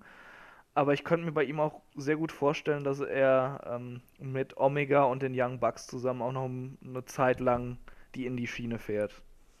Ja, klar, das Genau, schon. also das, da sagst du nämlich was. Also ich habe heute auch so ein bisschen drüber nachgedacht, weil natürlich sagt man so, der ist charismatisch, der ist talentiert im Ring, der ist unglaublich gut einfach. Aber ich glaube, der braucht das gar nicht mehr, weil ich glaube, dass der Bullet Club einfach so viel Scheiß einfach verkauft und sich so gut vermarktet, dass die es allein vom, vom Geld her gar nicht notwendig hätten. Also klar, wahrscheinlich wie jeder äh, äh Indie-Wrestler träumt er natürlich auch davon, dann auf der ganz, ganz großen Bühne zu stehen, aber ich glaube, vom Geld her müsste das nicht machen. Und da muss man mhm. eben dann sich fragen, wo seine Prioritäten sind. Ja, ich meine, der hat auch schon eine Verletzung hinter sich und sowas. Hm, äh, äh, äh, genau, und da, da wäre halt irgendwie so der Punkt. Da ist es halt schon ein Risiko, bald zur WWE zu gehen und äh, da dann nicht richtig eingesetzt zu werden. Und bei ihm sehe ich das halt eher als äh, bei den anderen vom, vom Bullet Club, die vielleicht kommen könnten irgendwann mal. Weil irgendwie, also ich mag ihn, ich, ich sehe, dass er super talentiert ist und alles, aber irgendwie ähm, ist, ist er für mich so, so, so, so typisch Midcard. Ich, ich nehme ihn auch bei Ring of Honor und so irgendwie nicht als den Main Event so richtig an oder war. Ich, ich, ich weiß nicht, halt woran. Halt Indie-Darling. Ja, ne? es, ist, es ist halt irgendwie so, so, so, ein, so ein typischer Indie-Wrestler irgendwie. Da fehlt mir so ein bisschen was, um da äh, begeisterter zu sein. Dann gehen wir doch gleich mal zum nächsten. Das ist nämlich äh, Kenny Omega. Aber ich könnte mir vorstellen, dass der äh, nicht zur WWE kommen wird. Also, einfach, also könnte ich mir einfach vorstellen, dass das so ein Typ ist, der wirklich immer in den Indies bleibt, weil, ähm, also egal wie krass und wie beliebt Omega ist, Omega ist halt nicht ansatzweise ein AJ Styles für mich. Also ist einfach ganz äh, persönliches Empfinden. Und der ist jetzt ja auch nicht mehr so jung. Und ich glaube auch nicht, dass er bei der WWE so einschlagen würde wie ein AJ Styles. Deswegen Chris? könnt ihr auch einfach sagen, so ganz ehrlich, ich bleib da. Und ähm, nochmal ganz kurz zu äh, Adam Cole. Nur weil er jetzt zur WWE geht, wird der sein äh, Bullet Club Geld nicht verlieren. So. Also ich, ich weiß ja. Mal gucken, was WWE dazu sagt. Ja, ja, also ich weiß ja nicht, also wie halt die Rechte da geregelt sind. Ich glaube, wer hat die Rechte an diesem Bullet Club, also wer hat das Trademark darauf an den, an den Shirts? Sind das wirklich nur Ryback? Omega, ja, Ryback hat Trademark an Toys R Us und Disney. Aber, ähm, Keine Ahnung, weiß ich nicht. Aber ich glaube halt, dass ihm da schon äh, Kohle flöten gehen würde, die er ich weiß nicht genau, wie WWE da ist. Also ich meine, wir wissen, dass Brock Lesnar zum Beispiel, dem wurde es ja erlaubt, dass er zum Beispiel die Merchandise-Dinger da weiterhin auf seiner Hose haben durfte. Ob WWE das dann äh, akzeptiert, dass er quasi seine eigenen Shirts nebenbei noch Macht Hero doch auch noch. Ja, das, äh, Sonder, Sonderwünsche ja, ja immer. Ich weiß es Hero nicht. das ja darf, dann wird es auch nur ein Cole dürfen. Ich bitte dich. Ja, ich weiß, es ist ja nur ein Gedanke. Ja. Also, äh, so, Omega kann ich mir vorstellen, Omega dass der in ja. Japan bleibt. Chris? Ja, ich sehe, also ich sehe es auch eher so. Kenny Omega äh, wird der Typ sein, der äh, zwar das Potenzial auch gehabt hätte, bei WWE unterzukommen, aber eben das Alter ist da und er ist so over in den Indies, er verdient gutes Geld. Der wird ähm, bis zu seinem letzten Wrestling-Tag wird er eine große Nummer in den Indies sein und da gut verdienen. Er wird nicht zur WWE gehen. Da, da halte ich es für wahrscheinlicher, dass ein Adam Cole kommt. Okay. So, ich würde jetzt mal sagen, wir brechen hier mal an der Stelle ab mit dieser Liste, weil wir haben immer noch fünf vor uns und wir verquatschen uns hier doch irgendwie bei jedem. Und äh, bevor wir hier äh, das komplett überschreiten, hier das Zeitlimit, äh, würde ich sagen, die schieben wir einfach in die nächste Ausgabe. Die könnt ihr dann auch gerne ohne mich besprechen oder wir machen es einfach dann äh, beim äh, Daniel Sind das denn Leute, die wir kennen, oder? Es sind, es sind, äh, soll ich, soll ich jetzt schon sagen? Dann könnt ihr euch jetzt schon Gedanken drüber machen. Ja, hau einfach die Namen Oder, oder wir, wir machen es ganz kurz: WWE, ja oder nein. Sag ja, die Namen komm, und komm, jeder, jeder immer nur ein Wort. Ja. Okay, also dann Will Osprey. WWE. WWE. Ja, sehe ich auch so. Äh, AR Fox. Nee. Nein. also vielleicht NXT, aber mehr auch nicht. Nein. Ähm, ich kann es mir auch sehr schwer vorstellen, irgendwie. Ich finde, der passt nicht. Also, äh, ich sag auch mal nein, sondern er wird bei den Indies weiter touren. Ähm, Matt Riddle. Boah, ja. Boah. ja, ja, ja. Ey, keine, keine Ahnung, weiß ich. Also, ja, kann ich mir vorstellen, wegen diesem MMA-Background. Schwierig. ich brauche doch noch ein Shirt damit. Also Chris sagt ja, ich sage auch ja. Ich finde, Matt Riddle ist einer, der hat WWE all over him einfach so. Also das ist jemand, der hat einfach für mich alles. Ähm, El Patron. Nein. Bloß Nee. nicht. Nee. Nee, nee, nee, nee. Ich glaube auch, der hat seine Chancen verspielt, um nochmal bei WWE zu sein. Und aktuell ist er bei Impact ganz gut Ja, aufgehoben. und, und und wird- den Affen will doch auch keiner mehr sehen. Ja, wirklich, Den- Alter. Deshalb der ist er bei glaube ich, TNA. aktuell Spaß mit Page. Von daher. So ein Ab Komm, weiter. Wer hatte das nicht? Äh, Weiter. Äh, wer hatte das nicht? Ma Mark, oh. hallo. äh, Marty Skrull. Kenne ich nicht. Also ja, kenne ich, aber weiß ich zu wenig drüber. Mm, ja. Ja, WWE. Äh, glaube ich nicht. Irgendwann mal. Ich glaube, ja, irgend- ich glaube, der ist zu klein. Aber äh, mal schauen. Also vom Gimmick her ja und vom, von der Ausstrahlung her, aber vom. Also darf ich sagen WWE UK? Nö. Ja. Ist das okay? Ja, klar. Da sage ich WWE UK auf jeden Fall. Oh, ich hoffe übrigens, dass die aus Pete Dunne ein bisschen was machen. Ich finde den Typen so super. Ja. Den mag Kaya überhaupt nicht. Nee, richtige Akne-Gesicht, Alter. Ja, Alter, der kommt aus England. Richtiger Mickey Rourke. Das Mickey Rourke ist doch kein Engländer, oder? Ja, aber vom Gesicht her. Achso. ja, was auch immer. Ey, Alter, du Ich bist vom sagen- Gesicht ein richtiger Engländer. Nein, ein richtiger Mickey Rourke. Ich würde sagen, wir beenden damit die lustige Fragenrunde. Wenn ihr Fragen an uns habt, schickt die an fragen.headlock.de oder einfach bei uns auf Facebook, Twitter, äh, YouTube oder wo ihr auch immer uns erreichen könnt und wollt. Ich glaube, Headlock ist inzwischen nicht mehr so schwer zu finden. Ähm, schickt uns das einfach zu und wir beantworten das dann hier in lustiger Runde immer in dem Wochenend-Podcast. Und ihr seht ja auch, das kann manchmal dann auch ein bisschen ausarten mit den Fragen, so wie es jetzt diese Woche auch der Fall gewesen ist. Und damit würde ich sagen, legen wir los mit unserem eigentlichen Hauptthema, nämlich äh, Love, Sex and Wrestling, wie ich es mal so schön äh, tituliert habe. Nämlich äh, Love Angles und Beziehungen, Liebesbeziehungen im Wrestling. Und äh, da würde ich einfach mal so fragen, findet ihr, dass das grundsätzlich zusammenpasst? Also seid ihr, wenn es da, wir haben es jetzt oft genug schon gesehen, dass es solche äh, Storylines im Wrestling gibt, seid ihr dann davon erstmal so, dass ihr sagt, hey, cool, finde ich eine coole Idee, oder seid ihr eher so, äh, hau ab damit. Also ich weiß, als, als Junge zum Beispiel, als ich das erste Mal Elizabeth und Macho Man Randy Savage gesehen habe, habe ich mir gedacht so, ernsthaft jetzt, ich will sehen, wie sich die dicken Männer aufs Maul hauen und nicht, wie hier geheiratet wird. Also, wie ist das bei euch heute, Chris? Äh, ja, äh, ging mir als, als Kind eigentlich genauso. Äh, da fand ich das immer so ein bisschen, ja, ein bisschen doof. Ich, ich wollte halt die Action sehen. Ähm, in der Retros Retrospektive würde ich sagen, kommt es halt immer so drauf an. Du kannst coole Stories machen rund um das Thema Liebe oder Sex oder was auch immer, wie du es halt eben auch in Büchern und Filmen und alles machen kannst. Wrestling ist halt auch einfach ein erzählerisches Medium in dem Sinne. Aber äh, die Schreiber sind halt meistens nicht so gut und deshalb sind die meisten Liebes- oder Sex-Stories eben auch ziemlich kacke. Und da gibt es nur wenige, die da herausstechen und die Spaß machen. Und die meisten sind halt eher so 0815 oder äh, wären dann auch ein Fall für den Fremdschämen-Podcast. Das stimmt. Ja, Kai, wie Ich siehst du sehe das das? auch eher so, dass es fast immer mega nervig ist und ich da absolut keinen Bock drauf habe. Ähm, ich finde, wenn das eher so eine Art, ähm, also wenn da von, von diesem Männer-Frauen-Beziehung ein Teil Love-Angle ist, aber auch so ein Teil in Richtung Manager oder Powerfrau nennen wir es jetzt mal, das ist dann auch weniger unangenehm und auch, dann sind die Frauen auch nicht einfach nur da, um zu sagen, so, hallo, ich bin eine Frau und der und ich, wir sind zusammen, sondern so, ähm, Lana war ja am Anfang auch eher so in Richtung Manager. Und Mhm. das war dann auch irgendwie besser und nicht dieses, oh, wir sind jetzt verlobt und das ist mein starker Mann.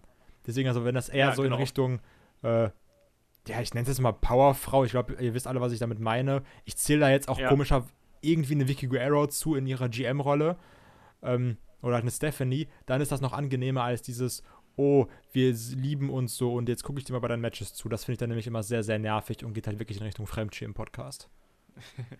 Das stimmt. Ähm, aber genau auf die Rolle der Frau kommen wir gleich nochmal äh, explizit zu sprechen. Ähm, aber ich will jetzt erstmal so Schön, anfangen mit. schön, dass das ein Wrestling-Podcast klärt, die Rolle der Frau. Ja, ich habe ich hab auch schon, ich hab auch schon mit, äh, mit Star und Strickland damals ein Interview gemacht und da ging es über Intergender Wrestling und da habe ich auch versehentlich mal gefragt, so, findet ihr es gut, dass Frauen gleichwertig behandelt werden? Und habe halt nicht diesen Anhang im Wrestling dran gehängt und dann haben die mich auch angeguckt, so, Alter, natürlich finden wir das vollkommen Weil du okay. so, nein, du so, ja. ähm, ich, also denkt euch immer, wann immer ich jetzt irgendwie was sage, hat es immer im Wrestling-Kontext jetzt aktuell zu tun. Ne? ähm, aber mal aus eurem persönlichen Erfahrungsschatz hier äh, im Wrestling, nein, ähm, von eurer als Wrestling-Zuschauer, welche, ähm, welche Love-Story oder Liebesengel, Beziehungsengel, wie man es auch immer nennen möchte, ist euch denn ähm, als erstes aufgefallen? Also bei mir ist es halt eben diese Story gewesen, damals mit dem Macho-Man Elizabeth und als zweites muss ich halt auch ganz klar sagen, ähm, da haben wir auch schon mit, beim Best of Shawn Michaels drüber geredet, diese Story mit ähm, Rick Martell und Shawn Michaels und Sensational Sherry, wo sich, ja, wo Sherry irgendwie äh, beide angeflirtet hat und die beiden hinterher um ihre, äh, ja, um ihre Managerdienste dann äh, gekämpft haben, aber dann gleichzeitig unter der Stipulation, ähm, dass sie einander nicht ins Gesicht schlagen und solche Sachen. Und dann am Ende dieses irrwitzige Ding mit dem, wo Sherry ohnmächtig geworden ist und dann mehrfach ähm, ja, durch die Gegend getragen worden ist und am Ende noch einen Eimer Wasser abbekommen hat. Also das, das fand ich selbst damals als pubertierender Bub, fand ich das damals hochgradig witzig, weil es einfach irgendwie charmant gelöst worden ist, während mir diese ganze Geschichte mit Elizabeth einfach ein bisschen zu cheesy gewesen ist. Also als dann der, ähm, bei WrestleMania 7 war das ja dann, als dann der Ultimate Warrior den Macho Man im Karrierematch besiegt hat und äh, Sherry ihn dann beleidigt hat und ihn attackiert hat und als dann äh, Elizabeth die Rettung Rettung herbeieilte und auf einmal die beiden wieder vereint waren irgendwie, hat mir das als Wo alle geheult kleiner haben. Junge. Ja, genau. Und Olaf hat sich gedacht, ich will jetzt Hogan gegen Slaughter sehen, so ungefähr. Ich verstehe das nicht. genau, ich verstehe. Ja gut, ich meine, das war, das war 1990, da war ich irgendwie 10 warst du irgendwie oder 50. so. Also von daher. so, du Jungspund, dann sag doch mal, was war denn äh, deine erste Love Story im Ja, Wrestling? pass auf, bei mir war das erste, das war Schulhof-Thema Nummer eins. Weil da war dieser Typ und hat einfach seine Frau im Ring gebumst. Das. Ey, das, das hat, sei mal, sei mal ehrlich, das hat krass Wellen geschlagen, oder? Das war diese Live-Sex-Celebration, das war schon krass und das war auch so das erste, an das ich mich jetzt so, was ich bewusst wahrgenommen habe. Weil das war, das war halt schon krass für die Zeit irgendwie so, ne? Klar, du hast halt immer so dieses, Ja. oh ja, wir lieben uns und äh, das mit Triple H und Stephanie war ja auch vorher, dieses, okay, ich setze dich unter Drogen und heirate dich. Aber ähm, da wäre ich jetzt äh, drauf zu sprechen gekommen, ja. dieses Live-Sex-Celebration, das war halt trotzdem schon so, das kennen doch schon noch sehr, sehr viele, auch die jetzt heutzutage mit Wrestling nichts mehr im Hut haben. Aber da wissen noch Leute, ja, da war ja damals was und da hat einer seine Olle im Ring gebumst. Und ähm, Lita war halt auch so eine Frau, die war auch teilweise so einfach dazu da, so, hallo, ich gucke dir bei den Matches zu. Aber die konnte halt auch irgendwie was. Also, du hast die trotzdem irgendwie ein bisschen ernst genommen, finde ich. Und das war jetzt auch nicht so, die hat doch einfach diesen, die hat auch ein äh, 3D oder was hat die kassiert durch den Tisch. Das war jetzt auch nicht mal so irgendwie, äh, oder war das, also auf jeden Fall, die hat auch Bumps genommen, sagen wir es einfach so. Ja, ja, die, Lita war ja auch eine super Deswegen. Wrestlerin, muss man auch dazu sagen. Also das ne? war halt, Also, ging halt auch so in Richtung, Äh, die war ja auch mega over, gerade als Teil von, von Team Extreme, damals mit den Hardys zusammen. Also hat ja auch nicht umsonst mit Trish Stratus äh, Raw geheadlined und Mhm. alles. Also äh, die war schon ein, ein, ein Merch-Seller. also die ist ja auch für mich so in Richtung ja, also. äh, dieser Powerfrauen, um jetzt mal in diesem Begriff zu bleiben, den ich vorhin schon gesagt habe. Deswegen, und das war auch die erste, äh, dieses erste Love Angle, was mir in Erinnerung blieb und ist auch trotzdem noch eins der besten, finde ich. Auch wenn es diesen ekelhaften Beigeschmack mit Matt Hardy hat. Genau, da kommen wir auch gleich noch Mhm. drauf zu sprechen, natürlich. Ähm, aber ich fand es ganz lustig, was, ähm, was Edge auch dann im Nachhinein so über dieses Segment gesagt hat. Also, ich weiß gar nicht, ob da gibt es ja so, so Interviews mit ihm und war, wo hier haben sie ihm ja auch, da haben sie ihm halt das Skript vorgelegt und so, so, ja, ihr habt jetzt eine Live-Celebration irgendwie nach deinem Titelgewinn. Also, wie jetzt, wir sollen jetzt Sex im Ring haben? Also, ja, nee, ihr müsst das ja halt irgendwie da so darstellen. So, okay. Und er hat wohl tierisch, er hat, glaube ich, auch mal gesagt, also er hätte, glaube ich, da mehr Angst als vor vielen Matches vorgehabt, weil er halt einfach gar nicht genau gewusst hat, was er da, was er da tun sollte. Und das Ergebnis war ja dann auch mit sehr viel Augenzwinkern eigentlich. Ne? Also da hat dann auch, das Interessante an diesem Segment finde ich eigentlich, klar, man kann halt sagen, die hatten da Sex im Ring, aber im Endeffekt haben die ja dann auch ganz viel mit den Fantasien der Zuschauer eigentlich gespielt und darum geht es ja auch. Also wir sind ja nicht bei einer Pornoshow beim Wrestling, sondern es ist ja im Endeffekt, geht es ja darum, die Fantasie der Zuschauer anzuregen. Und es gibt auch diese Szene, glaube ich, wo, ähm, wo Lita dann schon irgendwie äh, unter der Decke ist und Edge dann, glaube ich, mit ihrem Slip im Mund irgendwie so ganz wie, wie der der räudige Wolf irgendwie unter der Decke hervorschaut, so nach dem Motto, huhaha, jetzt, jetzt geht's Das ist auch das los, Geile ne? irgendwie, wo die da so, so diese- Unfassbar gutes Bild, muss man sagen. Da, also, da, Ja, das wird immer Edge wieder ist ja ein- verwendet und, und Edge hatte halt auch eine fantastische Mimik. immer. Ja, auf jeden Fall. Ähm, noch ganz kurz, da war doch auch diese, wo dann Lita unter der Decke war und macht dann halt diese, diese Blowdrop-Bewegung, dass halt der, der Kopf hoch und runter geht und er liegt dann da so oben und guckt so seinen Titel an. Also es ist, Ja. halt, ist halt auch Ja. so ein Bild, was man eigentlich ziemlich kennt. Und da war ja auch dieser legendäre, äh, oh mein Gott, man hat Litas Nippel gesehen. Moment. Da gibt es ja, Ja, auch ja. tausend Videos im Internet. Und ich wette, ganz viele werden das jetzt googeln. Gab's doch auch damals äh, hier von, von The Cat, von der ehemaligen Verlobten von Jerry Lawler, gab's doch Ja, auch stimmt. den äh, fliegenden Nippel einmal. Aber bevor wir jetzt hier äh, allzu schlüpfrig werden, äh, Chris, was denn bei dir? Erster Love Angle. Ähm, puh, ich glaube, der erste, an den ich mich so richtig erinnere, wird wahrscheinlich tatsächlich äh, Triple H Stephanie gewesen sein, wo er sie da bewusstlos in die Kapelle gefahren hat. was, äh, was halt im Nachhinein ein, ein, ein äh, gleichermaßen erschütterndes, absurdes wie auch fantastisches Segment war. Weil es halt so unfassbar dummer Trash ist. Aber Gott, war das damals gut. Das hat mich erschüttert, wirklich. Wie böse dieser Triple H ist, dass er dieses arme, unschuldige Mädchen dahin fährt. Und dann kam hinterher diese große Auflösung einfach. da- Dass Ste Stephanie halt auch einfach so eine miese Bitch ist. Und oh Gott, da hat mich das gefesselt. Das, das war echt gut. Ja. Aber wenn es, äh, äh, wenn mich jetzt einer anspricht, äh, welcher Love Angle äh, ist dir am besten im Gedächtnis geblieben, dann ist das ganz klar diese ganze Matt Hardy, Edge, Kane, Lita-Sache auch. Ah, stimmt, Kane war ja auch noch dabei. Ja, ja. Genau, Kane kam später mit dazu, genau. Mit dem war ja äh, Lita auch Das, das, das war halt auch, da, da, was das für eine absurde Story war irgendwie. Äh, er hat mit Matt Hardy um, um Lita gekämpft und, und hat sie dann gewonnen und geheiratet, weil sie war schwanger von ihm. Er hatte sie entführt und geschwängert oder irgendwas. Nee, das war dann Kane, der irgendwie geschwängert hat oder so. Ja, ja, ja, genau. Ja. Und, und, und, und Snitsky hat sie dann, äh, hat ihn getreten und er ist auf sie gefallen und dadurch hat sie das Kind verloren. Und Das war auch, das halt- war auch echt, das, das war auch schon halt- nicht mehr witzig eigentlich. Das ist halt fucking düster, ey. Ja, und vor allem, es gibt auch dann diese legendäre Szene, wo dann Schnitzky irgendwie äh, mit einem Kinderwagen zum Ring kommt. Ja. Und äh, da ist dann eine Puppe Snitsky drin. kicks und the er, baby. Genau, und Schnitzky tritt dann mal eben dass diese Babypuppe einfach irgendwie kilometerweit ins Publikum, als wenn er ein Field Goal bei Football schießen wollte. Ne? Also, ich ich, ich habe unfassbar schwarzen Humor und ich kann darüber herzhaft lachen, aber das ist halt eine Sache, die geht eigentlich schon zu weit und da kann ich jeden verstehen, der das halt wirklich als too much empfindet dann. Ja, also wirklich wäre es irgendwie so, so ein Witz über äh, Miscarriage, wie heißt es auf Deutsch? Scheiße. Ähm, Fehlgeburt. Fehlgeburt. genau. Also so, so ein äh, Fehlgeburt oder du verlierst dein Kind-Witz. Uff, also da, Ja. kritisch, sehr kritisch. Sehr, sehr kritisch, sehr kritisch. aber dann, wenn wir gerade schon so ein bisschen bei den äh, Absurditäten äh, angelangt sind, äh, wo ist denn zu weit, zu weit, gerade in diesem Zusammenhang? Äh, Ist das einfach so kategorisch, darf Wrestling alles, weil Wrestling ist Kunst? Oder würdet ihr sagen, okay, da muss man sich halt auch mal überlegen, was man macht? Also- Also, wir haben ja, Also, ja, jetzt mal ganz kurz. Ich, also vom Prinzip her würde ich sagen, Wrestling darf alles, Wrestling sollte aber nicht alles machen. Also so sehe ich das. Von mir aus kann sich Wrestling ganz, ganz viel rausnehmen, aber so, sie sollten dann auch so überlegen, ähm, muss das jetzt zwingend sein? Muss ich das jetzt machen? So ist halt wie diese Sachen, dass halt Vince McMahon da irgendwie, dass dann da Trish Stratus irgendwie halb nackt und bellend vor dem Mo- hin und her läuft.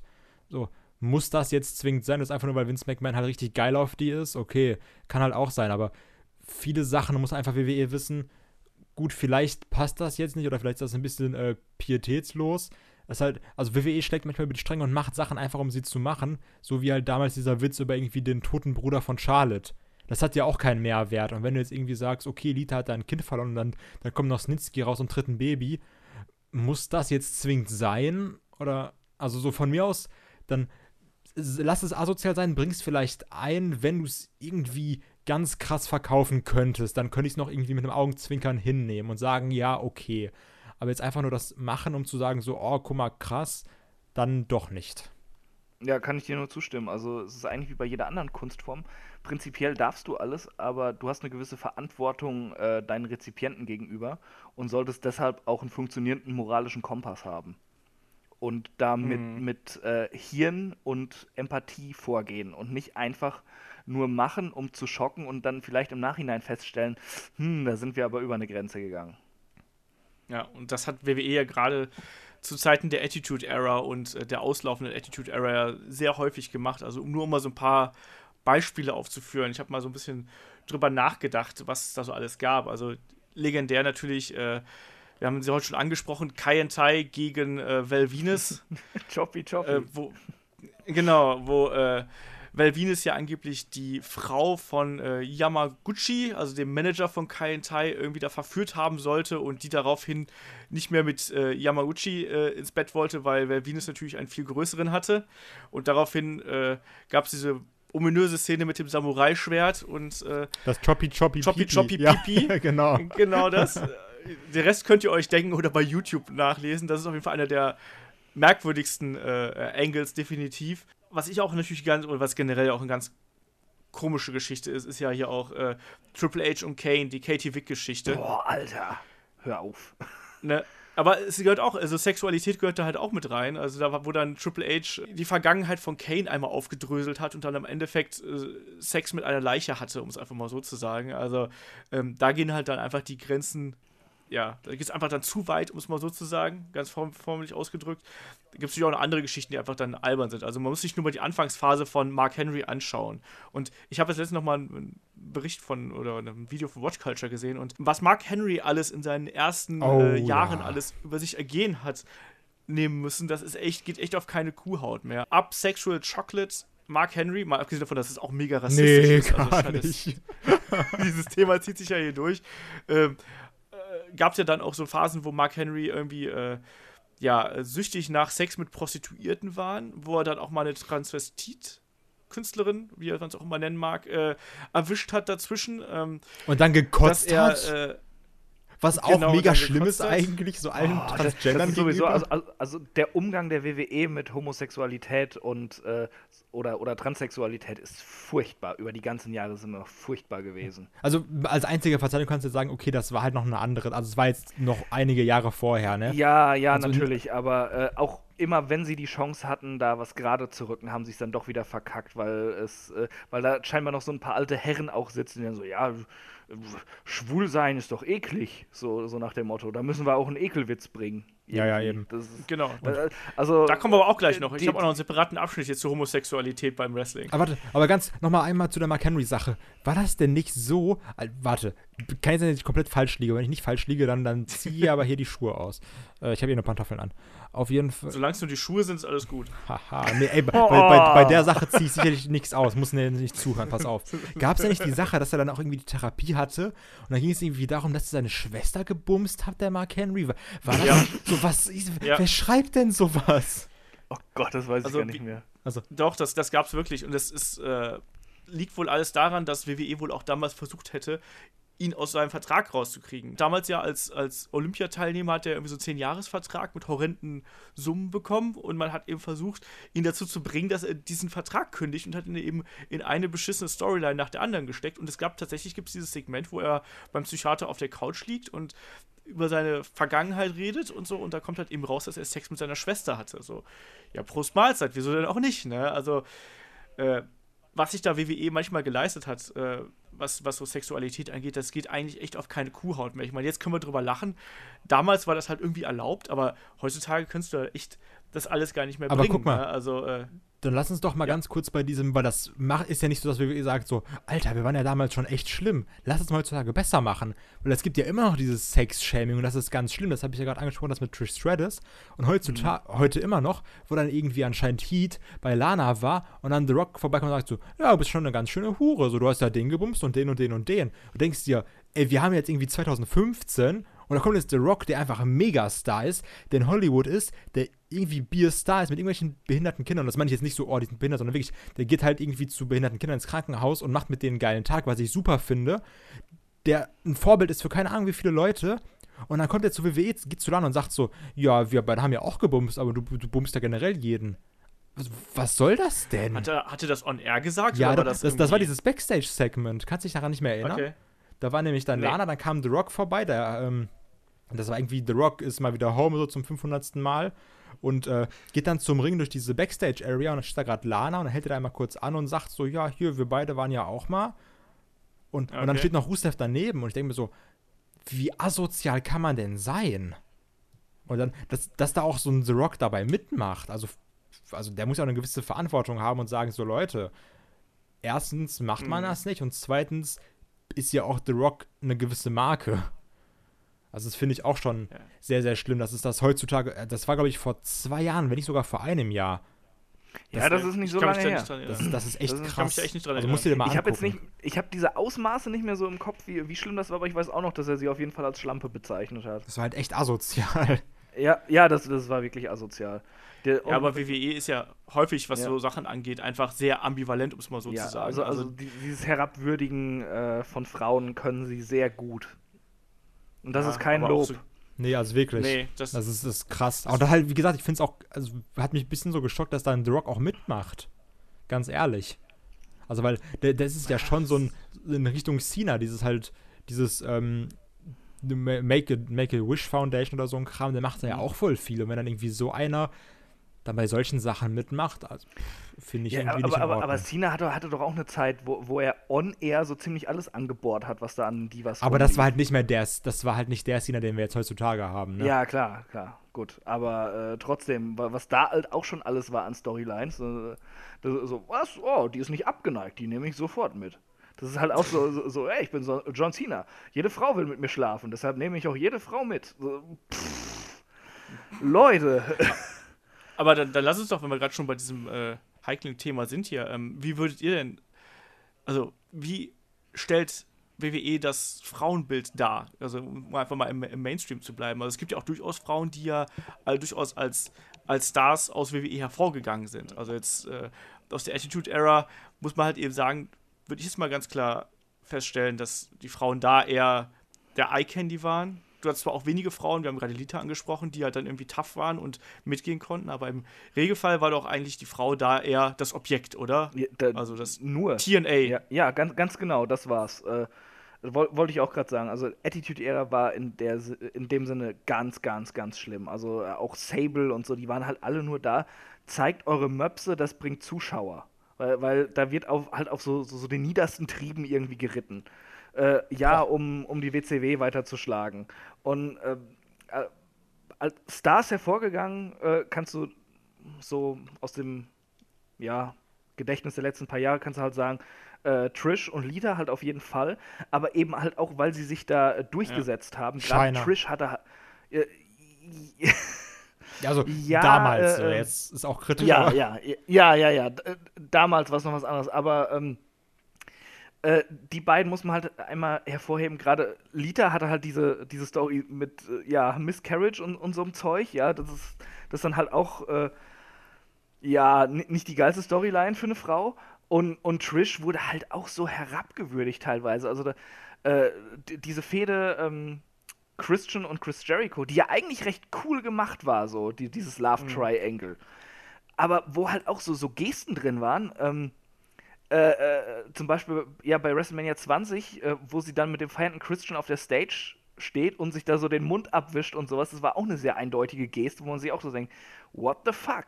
Oder halt, äh, sie muss da vor Vince McMahon rumbellen oder macht mit ihm da am, am, am Spind rum und so, so Sachen. Und die beiden sind halt trotzdem overgekommen, weil die halt einfach so unfassbar gut waren und das Publikum das akzeptiert hat und sie ernst genommen hat, äh, sie frühzeitiger ernst genommen hat, als es ihr Arbeitgeber getan hat. Und die WWE das dann halt auch irgendwann gemerkt hat, hey, wir haben hier ernstzunehmende Frauen, die wir gegeneinander stellen, das ist eine ganz große Fehde und hat das weiter ausgebaut. Ähm, glücklicherweise versuchen sie zumindest jetzt ihre weiblichen Angestellten ein wenig besser darzustellen. Es gelingt nicht immer, aber sie versuchen jetzt halt eben die Athletin in den Fokus zu stellen und es haben halt immer nur noch ihre Ausrutscher, wenn halt wieder irgendwelche Altherren da scheinbar an den Stift gelassen werden, die dann irgendwas niederschreiben und Bullshit bei rauskommt. Aber es ist besser geworden, sage ich einfach mal. Es ging auch nicht Ja. mehr schlechter. Gab es nicht gerade während der Atti- Attitude-Zeit auch diese Policy, dass Frauen sich auch grundsätzlich die Brüste machen lassen mussten?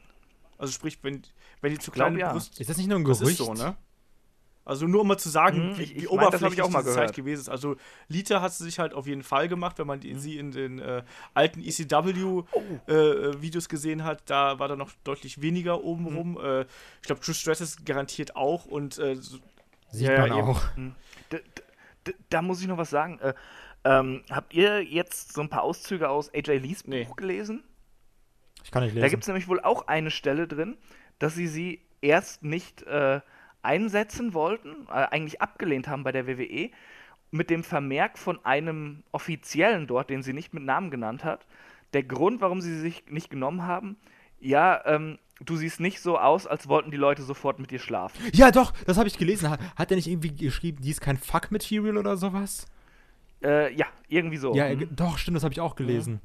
Und Ja. das ist halt eine harte Nummer. Also man merkt, es ist ein Umbruch in der WWE, da haben auch mehr jüngere Leute was zu sagen, aber da sitzen immer noch ein paar verkappte alte Säcke, äh, die das so weiter treiben wollen wie in den 80er, Mhm. 90ern. Also Und äh, ich, ich, ich hoffe, die, die, äh, äh, da ist dann irgendwann mal die Luft aus dem Sack und äh, der, der Umbruch ist wirklich vollzogen. Ja. Was ich aber auch trotzdem sagen muss, einmal ganz kurz, also ist halt trotzdem so, dass man, kann man jetzt drüber stehen, wie man will, aber so, so Brian Panties Matches, das war halt trotzdem auch so, wenn er jetzt ein bisschen jünger war, schon irgendwie auch ganz geil anzugucken. Also, ja, weißt du was, das, das fand ich damals schon. nee, schon also schlimm. ganz ehrlich, wenn du da irgendwie so, wenn du so ein Ding da mit zwölf gesehen hast, ah, das war schon, ah, war halt schon besser als Tele 5 Werbung. So. Na, na, natürlich, äh, dann sa- sagst du halt, halt schon so, dann denkst du, oh ja, die sind schon geil, ja. Ja, ja, eh, also- aber, aber du, du bist halt ein, ein pubertäres Ekel. Ja, deswegen meine ich ja, heutzutage siehst du da Aber- aber anders, aber, aber also, man sonst- versteht's. Ja, aber das ist halt auch so, so, so eine Nummer, irgendwie, das behältst du trotzdem nicht im Gedächtnis. Ist, äh, und irgendwo wusstest du auch damals schon, das ist eigentlich eine ziemlich dumme und miese Nummer, die da abgezogen wird. Das hat ihn da nichts ausgemacht, aber ja, irgendwie wusste Ja, man es ja doch schon, oder? Aber guck mal, ja, wer Nee, will jetzt da- zuerst? da- das mich, aber es, es ist ja nicht, kommt ja nicht von ungefähr, Ja, ja. dass gerade ähm, dieses Brown Panty Match und die ganzen keine Ahnung, was für Wettbewerbe, die dann bei Hausshows und so dann stattgefunden haben, Bikini-Contest und so ein Blödsinn. Das war halt eigentlich immer nur so der Filler irgendwie, um so ein bisschen äh, ja, Ruhe in die Show zu bringen und damit auch die Leute nochmal zum Merch gehen konnten. Also so habe ich das immer erlebt, dass die Leute dann eigentlich, das hat die Leute gar nicht mehr interessiert. Die haben, sobald in dem Moment äh, sowas passiert ist, da haben die Leute eigentlich abgeschaltet und waren aus der Show rausgerissen. Dieser Effekt, so, ui, da kloppen sich ein paar Bikini-Uschen irgendwie mit ein paar Kissen, der ist, der nutzt sich auch total schnell ab einfach. Und deswegen äh, weiß ich nicht, ob da irgendwie Substanz hinter ist. Und selbst dieses Spiel mit den Fantasien, was ich hier gerade schon angesprochen habe, das funktioniert dann auch irgendwann auf lange Sicht einfach nicht mehr. So, jetzt Kai. Aber ich glaube, das ist jetzt auch, wir sind jetzt ja alle so, ich zähle mir einfach mal dazu, jetzt als Jungspieler, wir sind ja alle schon relativ erwachsen, nenne ich es jetzt mal, aber äh, die Sache ist, du kannst trotzdem irgendwie, wenn du jetzt irgendwie Becky Lynch oder Charlotte oder AJ Lee oder äh, was weiß ich googelst, sagst du, bekommst immer so Becky Lynch Buddy, Becky Lynch Klar. Sexy oder Becky Lynch Bikini oder sowas. Es gibt halt so viele Leute, die sich noch richtig darauf einen schleudern oder sowas, weißt du. Ich, ich will nicht wissen, wie viele ekelhafte Internetkinder, ne? Wie viele Keller-Wrestling-Kolumnen-Kinderschreiber einfach da saßen und sich dauerhaft ein auf diese Page-Videos geklöppelt haben, ne? Und also ganz ehrlich, so du kannst sagen, was du willst und wir wollen Frauenwrestling und äh, Women's Revolution, aber es gibt noch richtig viele, die sagen so, boah ja, so Page, so scheiß mal, wie die wrestelt, aber ich würde die auch schon auf jeden Fall ordentlich mal im Bett haben. Und das ist auch so, pff, also das sind halt trotzdem noch sehr, sehr viele, die auch jetzt nicht nur alte Leute, die jetzt irgendwie da bucken, Ja, sondern auch ganz viele Zuschauer, die einfach noch so richtig primitiv sind und sagen so, boah ja, Paige, so scheiß mal auf die, aber Charlotte, so ist mir egal, wie die kämpft, aber die hat schon krasse Titten. Also es Ja, gibt halt aber- ganz viele, die so denken, ne? Ja, na, natürlich, ge gebe ich dir recht. Also, also die, die ewig Gestrigen gibt es äh, genauso wie, wie die Nachzügler. In, aber äh, dieses, ähm, dieses Mindset, das änderst du ja eben nur, indem du über eine ganze Zeit das wirklich aufbaust und die so darstellst, dass sie richtige Athleten sind. Denn äh, du erziehst ja irgendwo auch mit dein Publikum. Wenn du ihnen nur Bra und Panties Matches gibst, dann, dann, dann nehmen die das halt wahr, oh ja, gleich gibt's Titten. Ja. Aber guck mal, Aber äh, Ja, du wenn, zuerst. du, we- wenn du halt äh, das so aufbaust, wie sie es jetzt versuchen zumindest, das sind, das sind gleichwertige Wrestlerinnen, die äh, liefern auch so eine, genauso eine gute Show wie die Männer. Wenn du das versuchst, dann erziehst du auch dein Publikum immer mehr, dass es immer weniger von, von diesen äh, äh, schleudernden Kellerkindern dann gibt. Die ja, wird es immer geben, aber äh, es, es wird auch immer ein paar dumme Nazis geben, aber trotzdem, äh, bewegt sich die Gesellschaft anders. Also, wenn wenn du jetzt aber wirklich, äh, jetzt mal abgesehen von den Sachen, die jetzt passiert sind, aber auch mit der Entwicklung, wenn du jemanden in der WWE als Frau ernst nehmen müsstest, dann ist es meiner Meinung nach Stephanie McMahon. Und es gibt halt trotzdem ganz oft, wenn die irgendwie rauskommt, sagen so, boah, ja, die ist schon richtig geil und guck mal da irgendwie ihre Brüste und sowas und die hat schon irgendwie einen geilen Arsch. Also, obwohl, Kommentare ich hast du find, halt wenn überall, irgendwie eine Frau aber- etabliert ist, ist es halt Stephanie McMahon, aber also, es, es schwappt halt trotzdem immer noch sehr, sehr krass über, dass bei Wrestling auch einfach Leute sagen, Frauen sind nicht so viel Ja. wert wie Männer. Das hast du halt ganz, ganz Ja, häufig. ich finde es ne? inzwischen nicht mehr Du- du ganz so das- schlimm, du ehrlich gesagt. sehen, also, Nein, nein, nicht mehr ganz Ja, so schlimm, es- es- klar, es aber. Ist, es ist nicht mehr ganz so schlimm, aber äh, Wrestling ist halt auch so eine gewisse Nerd-Sparte, wo halt auch ein gewisses Klientel immer noch dabei sitzt, die laut eine Meinung äußern können. Und äh, da- das wird, Olaf wahrscheinlich auch bestätigen können. Wir beiden arbeiten in der Gaming-Sparte. Da ist es nicht unbedingt anders. Also wenn, wenn da mal äh, eine Kollegin vor der Kamera ist, die tun, also ja, Ja, das ist echt die weiblichen Kollegen in der Branche tun mir teilweise wirklich leid, was die für Kommentare lesen müssen. Ja, das stimmt, absolut. Es ist, Ja, es das- ist, das- es das ist wirklich so, schlimm natürlich. teilweise. Ähm, und im Wrestling ist es halt dann eben, es ist inzwischen nicht mehr ganz so schlimm, finde ich. Also, wenn du, wenn du beim, beim Live-Wrestling bist, gut, bei den kleineren Ligen sowieso äh, eher weniger, aber auch bei den größeren Ligen, glaube ich, hat man es inzwischen Mhm. geändert. Aber man darf auch nicht vergessen, ich glaube, das, das, was Christian gerade gesagt hat, das äh, ist wirklich absolut richtig. WWE hat sein Publikum auch äh, wirklich verzogen, was das angeht. Also und dann auch so Segmente. Ja. Also wir haben gerade Stephanie McMahon angesprochen. Auch Stephanie McMahon hat, ist dann irgendwie mit größeren Brüsten rumgelaufen und Stephanie McMahon wurde unter anderem auch, ich erinnere nur an diese lustigen äh, Bela Be Beleidigungssalven von Chris Jericho. Nur so als, ich, ich weiß, das war lustig. Ich habe ich hab damals auch herzlich drüber gelacht, aber wenn man einfach mal drüber nachdenkt, ähm, dann war das eigentlich nicht lustig und hat eigentlich dazu geführt, dass halt eben die Frauen da nur weiter degradiert worden sind. Also, muss man so ganz knallhart auszudrücken. Ne? Klar, jetzt sind wir wie die Moralapostel, die sagen, ja, nach, nach 20 Jahren Abstand kann man sowas ja sagen, aber im Endeffekt hat das halt eben auch ähm, geschadet. Auch so Sachen, ähm, wir haben gerade die Absurditäten auch angesprochen, auch manche, welche, welche Rollen da ähm, Frauen teilweise ähm, äh, gesteckt worden sind. Weißt du, allein aus der Stephanie McMahon, diese Dark Wedding-Geschichte mit dem, äh, mit dem Undertaker und so.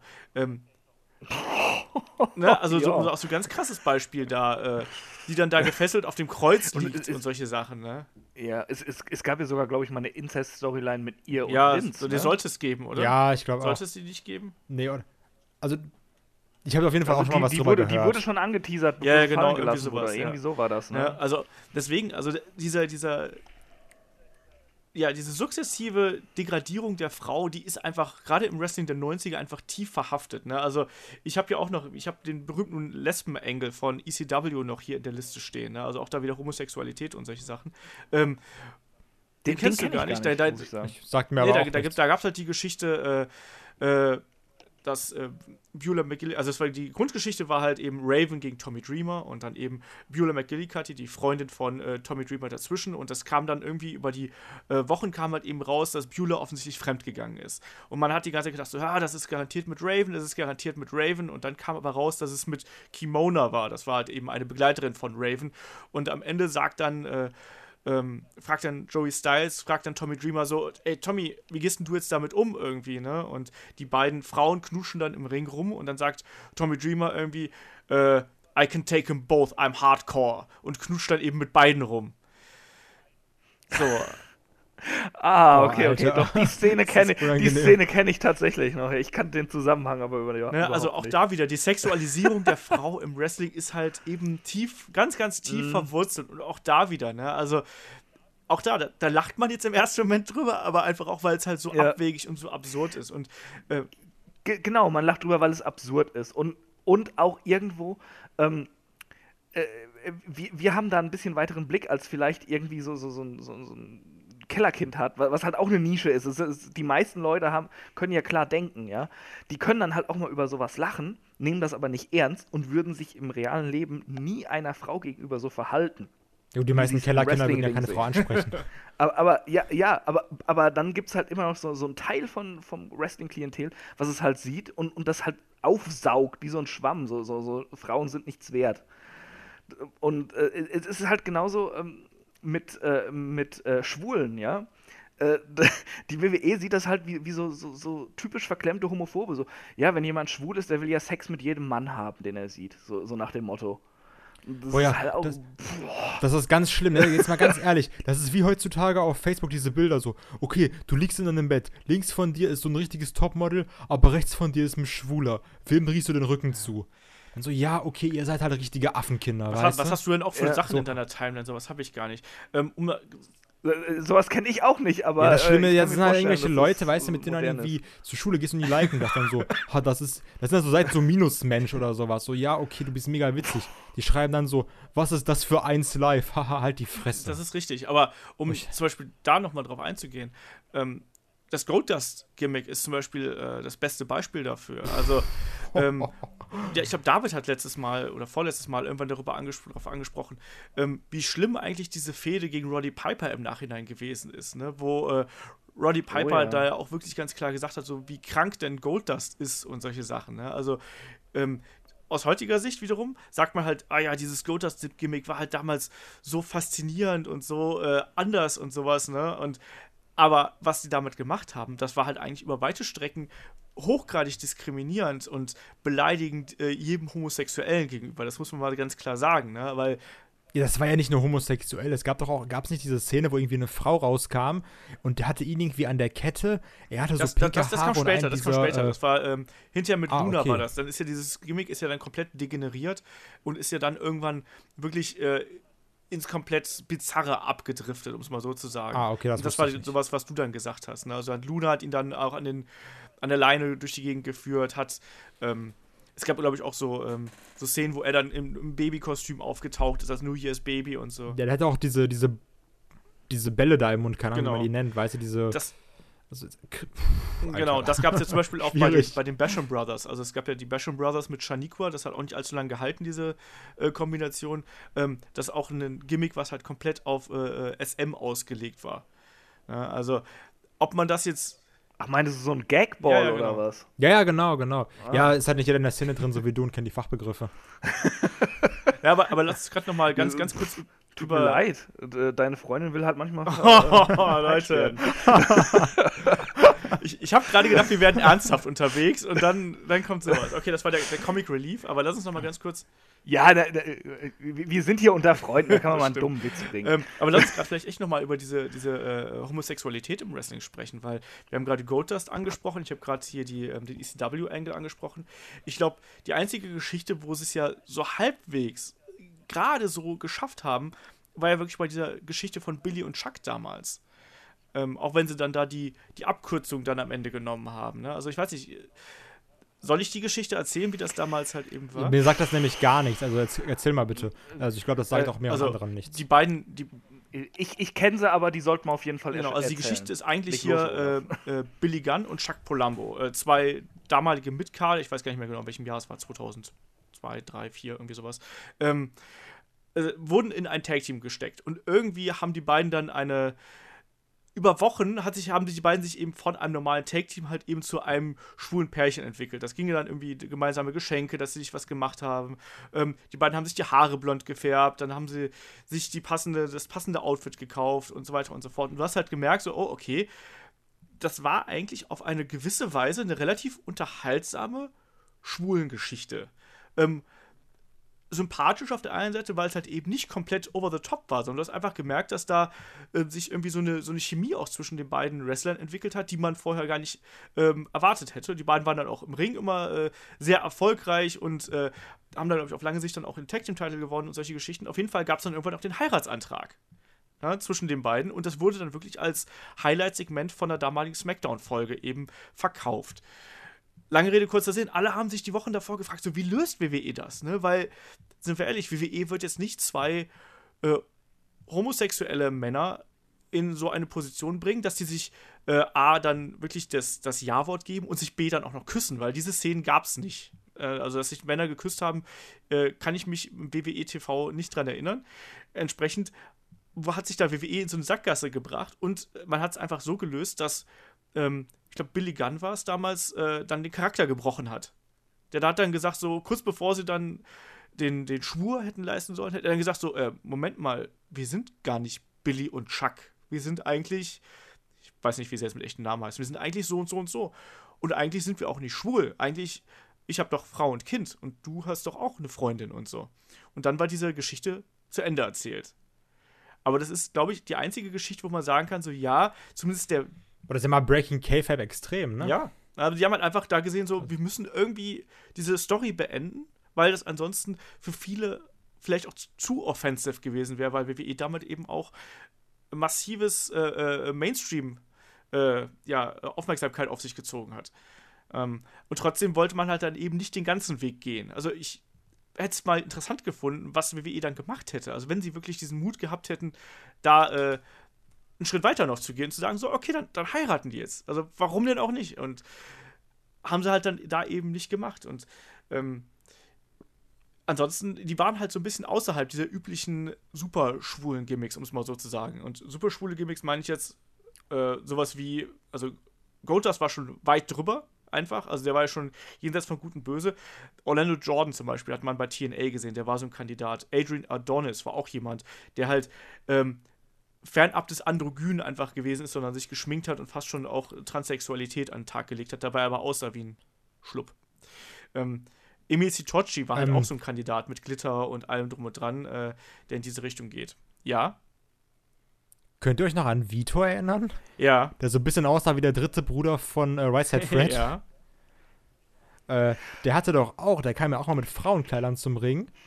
Und sein, Ach, der! Ja. Oh, Gott, und sein Finisher war doch, dass der dann ähm, Leute unter seinen äh, Rock, der hat halt immer so ein Kleid unter sein Kleid getan hat, wo der Hand anscheinend nichts drunter hatte. Ja, das war aber auch. Äh, und das war auch wieder so ein Gimmick, da sind wir auch wieder bei dem, äh, bei der Geschichte so von wegen, ja, das finden halt Leute hinter der Bühne lustig. Ich glaube, dass, äh, das war auch eine Bestrafung, dieses Gimmick. Ja, aber es ist halt auch immer so sehr, sehr kritisch, ne? So, also, also ich finde halt dieses, also generell erstmal dieses Sex-Shaming, ne? Ist ja schon kritisch. Aber dass du sagst so, okay, wir bestrafen dich jetzt, und du musst jetzt jemanden spielen, der irgendwie Frauenkleider trägt, denn das ist ganz schlimm und sowas machen nur kranke Leute. Das ist halt immer so die Sache, ja, ne? Ja, ja, genau, das ist es. Wieso die Sache so, wir bestrafen dich, jetzt musst du schwul sein, weil das ist ja, äh, das ist ja, ja, das Schlimmste auf der Welt. Äh, äh, und Olaf hat gerade noch was äh, äh, Interessantes angerissen. Diese Pretty Boy Gimmicks, die gehen bei der WWE auch immer sehr stark ins, ähm, ins ja, äh, klischeehafte Homosexuelle ja, rein. Also irgendwo so zwischen also, Stripper und homosexuell auf jeden Fall. Tyler ja, Breeze genau. war und, und erst aber nicht so. Und, und ja, aber, aber Tyler Breeze, als, als ja, puh, das ist, ist, bei WWE ist es halt auch schon immer so, so, so, so, so pinke Hose und äh, dann dieses Schönling-Gimmick und, und so, so, so arg zurechtgemacht. Also gerade als er im Main-Roster debütiert ist, da dachte ich mir schon, okay, sie gehen jetzt sehr arg in dieses klischeehaft Schwule wieder rein. Und das, machen sie bei den meisten Pretty Boy Gimmicks irgendwie. Also ich bin mir sehr sicher, wenn Tyler Breeze, halt, wenn, dadurch werden die halt auch immer so genau, peinlich. Ich bin mir sehr sicher, wenn Tyler Breeze zur Attitude Era stattgefunden hätte, dann hätte er ein sehr deutliches homosexuellen Gimmick bekommen. Ja, da, da, da gehe ich auch von aus, ja. Also, also, das, ist, das ist so. Ah, es, es kann ja jemand so, so ein Pretty Boy-Gimmick haben. Ähm, bei NXT lief es ja auch besser mit Tyler Breeze, aber als er dann so hochkommt, sie sind immer so einen Schritt weiter in diese Richtung gegangen. Und das ist halt. Ich weiß nicht, das ist einmal ist es unrealistisch, es, äh, es ist vollkommen unmodern, noch irgendwie auf so einem Klischee rumzureiten äh, es, es ist halt einfach so altbacken und bescheuert. Da, da frage ich mich jedes Mal, warum mhm. Leute? Aber das sind halt auch so Gimmicks, die dann zum Scheitern verurteilt sind. Aber ich finde, ähm, Shawn Michaels hatte auch ein bisschen Pretty Boy Gimmick, oder? Ja, absolut. Also jetzt ja, auch, natürlich, wenn du jetzt gerade mal seinen äh, Theme-Song anhörst. Absolut. Also oder aber das war ja, das war ja over wie sonst was, ne? Also und das war ja auch damals. Also ja, da, haben sie äh, auch da haben sie ja auch was richtig gemacht, die WWE. Natürlich, Shawn Michaels, Shawn Michaels ist halt so, so die, die Ausnahme, die die Regel bestätigt, der Hinsicht. Ja, generell, also bei Shawn Michaels ist da halt auch, äh, Shawn Michaels, finde ich, hatte halt Anfang so ein Stripper-Gimmick. Also so blöd es jetzt irgendwie klingt, aber es hat ja schon, aber ja. zugleich hat man ja auch ähm, zu Beginn direkt dieser homosexuellen Geschichte ähm, einen Riegel vorgeschoben, indem er gesagt hat, hier, du hast Sensational Sherry an deiner Seite und die hat wiederum dann das devote Frauchen gespielt, wobei wir wieder in der Rolle gewesen sind, ähm, welche Rollen Frauen spielen, ne? die, wo die er ja auch gerade in der Anfangsphase benutzt hat, äh, äh bis zum geht nicht mehr, muss man sozusagen. Also die ihn ja angehimmelt hat mhm. und äh, sich ja von ihm hat rumschubsen lassen, äh, als Bedienstete den Spiegel gehalten hat und so. Da gab es gar keine Frage, dass Shawn Michaels heterosexuell ist, weil der hat ja hier die erfahrene Sherry an seiner Seite, die für ihn äh, die Dienerin macht, muss man sozusagen. Ne? Ja. Ähm, aber so, so, sowieso, wenn wir wieder bei der Rolle der Frau sind, äh, äh wie heißt er nochmal? Ach, Kai, ja. Ähm, hat, vor, wow. hat vorhin, sorry, dein Name war mir echt ganz kurz äh, entfallen irgendwie. Ähm, Danke, Christopher. Äh, äh, es ist schon spät. äh, du hattest vorhin ja auch mal Powerfrauen angesprochen und äh, da vor allem äh, Stephanie und Vicky Guerrero ja auch genannt. Aber es ist dann ja auch meistens, ich will jetzt nicht sagen immer, ich, obwohl mir kein, kein Gegenbeispiel einfällt, ähm, wenn die WWE eine Powerfrau platziert, ist es eigentlich immer eine ziemliche Bitch, die dann ihre Machtposition sofort ausnutzt. Das war bei Vicky Guerrero so und das ist bei Stephanie ja auch so. Nur, dass sie halt anders drauf sind. Stephanie putzt halt alles runter, bis, dann, bis sie dann mal bei WrestleMania vielleicht durch den Tisch fällt. Aber Vicky Guerrero war ja halt auch so, so ein ganz, ganz mieses Stück. Alles ausgenutzt. Ähm, sich den, den Champion dann noch gekrallt mit Edge und alles und sich auch ausnutzen lassen, weil, weil sie, sie ist ja dumm, weil sie ist, sie ist ja eine Frau immerhin, ne? Äh, aus WWE-Sicht. Und äh, aber halt auch dann so mies gewesen, aber hat immer einen auf den Sack gekriegt. Nur diese Position dann auch nicht mal ne, so, so die goldene Mitte zu finden, das ist, äh, ist halt auch wieder so typisch WWE. Sie, sie können so nur nach Schema F dann gewisse Charaktere stricken. Also Boah, man kann aus dem Podcast ganz, ganz schlimm rauszitieren, ne? Wenn man so, wenn man so Schnipsel rausschneidet. Sie ist ja dumm, denn sie ist ja eine Frau.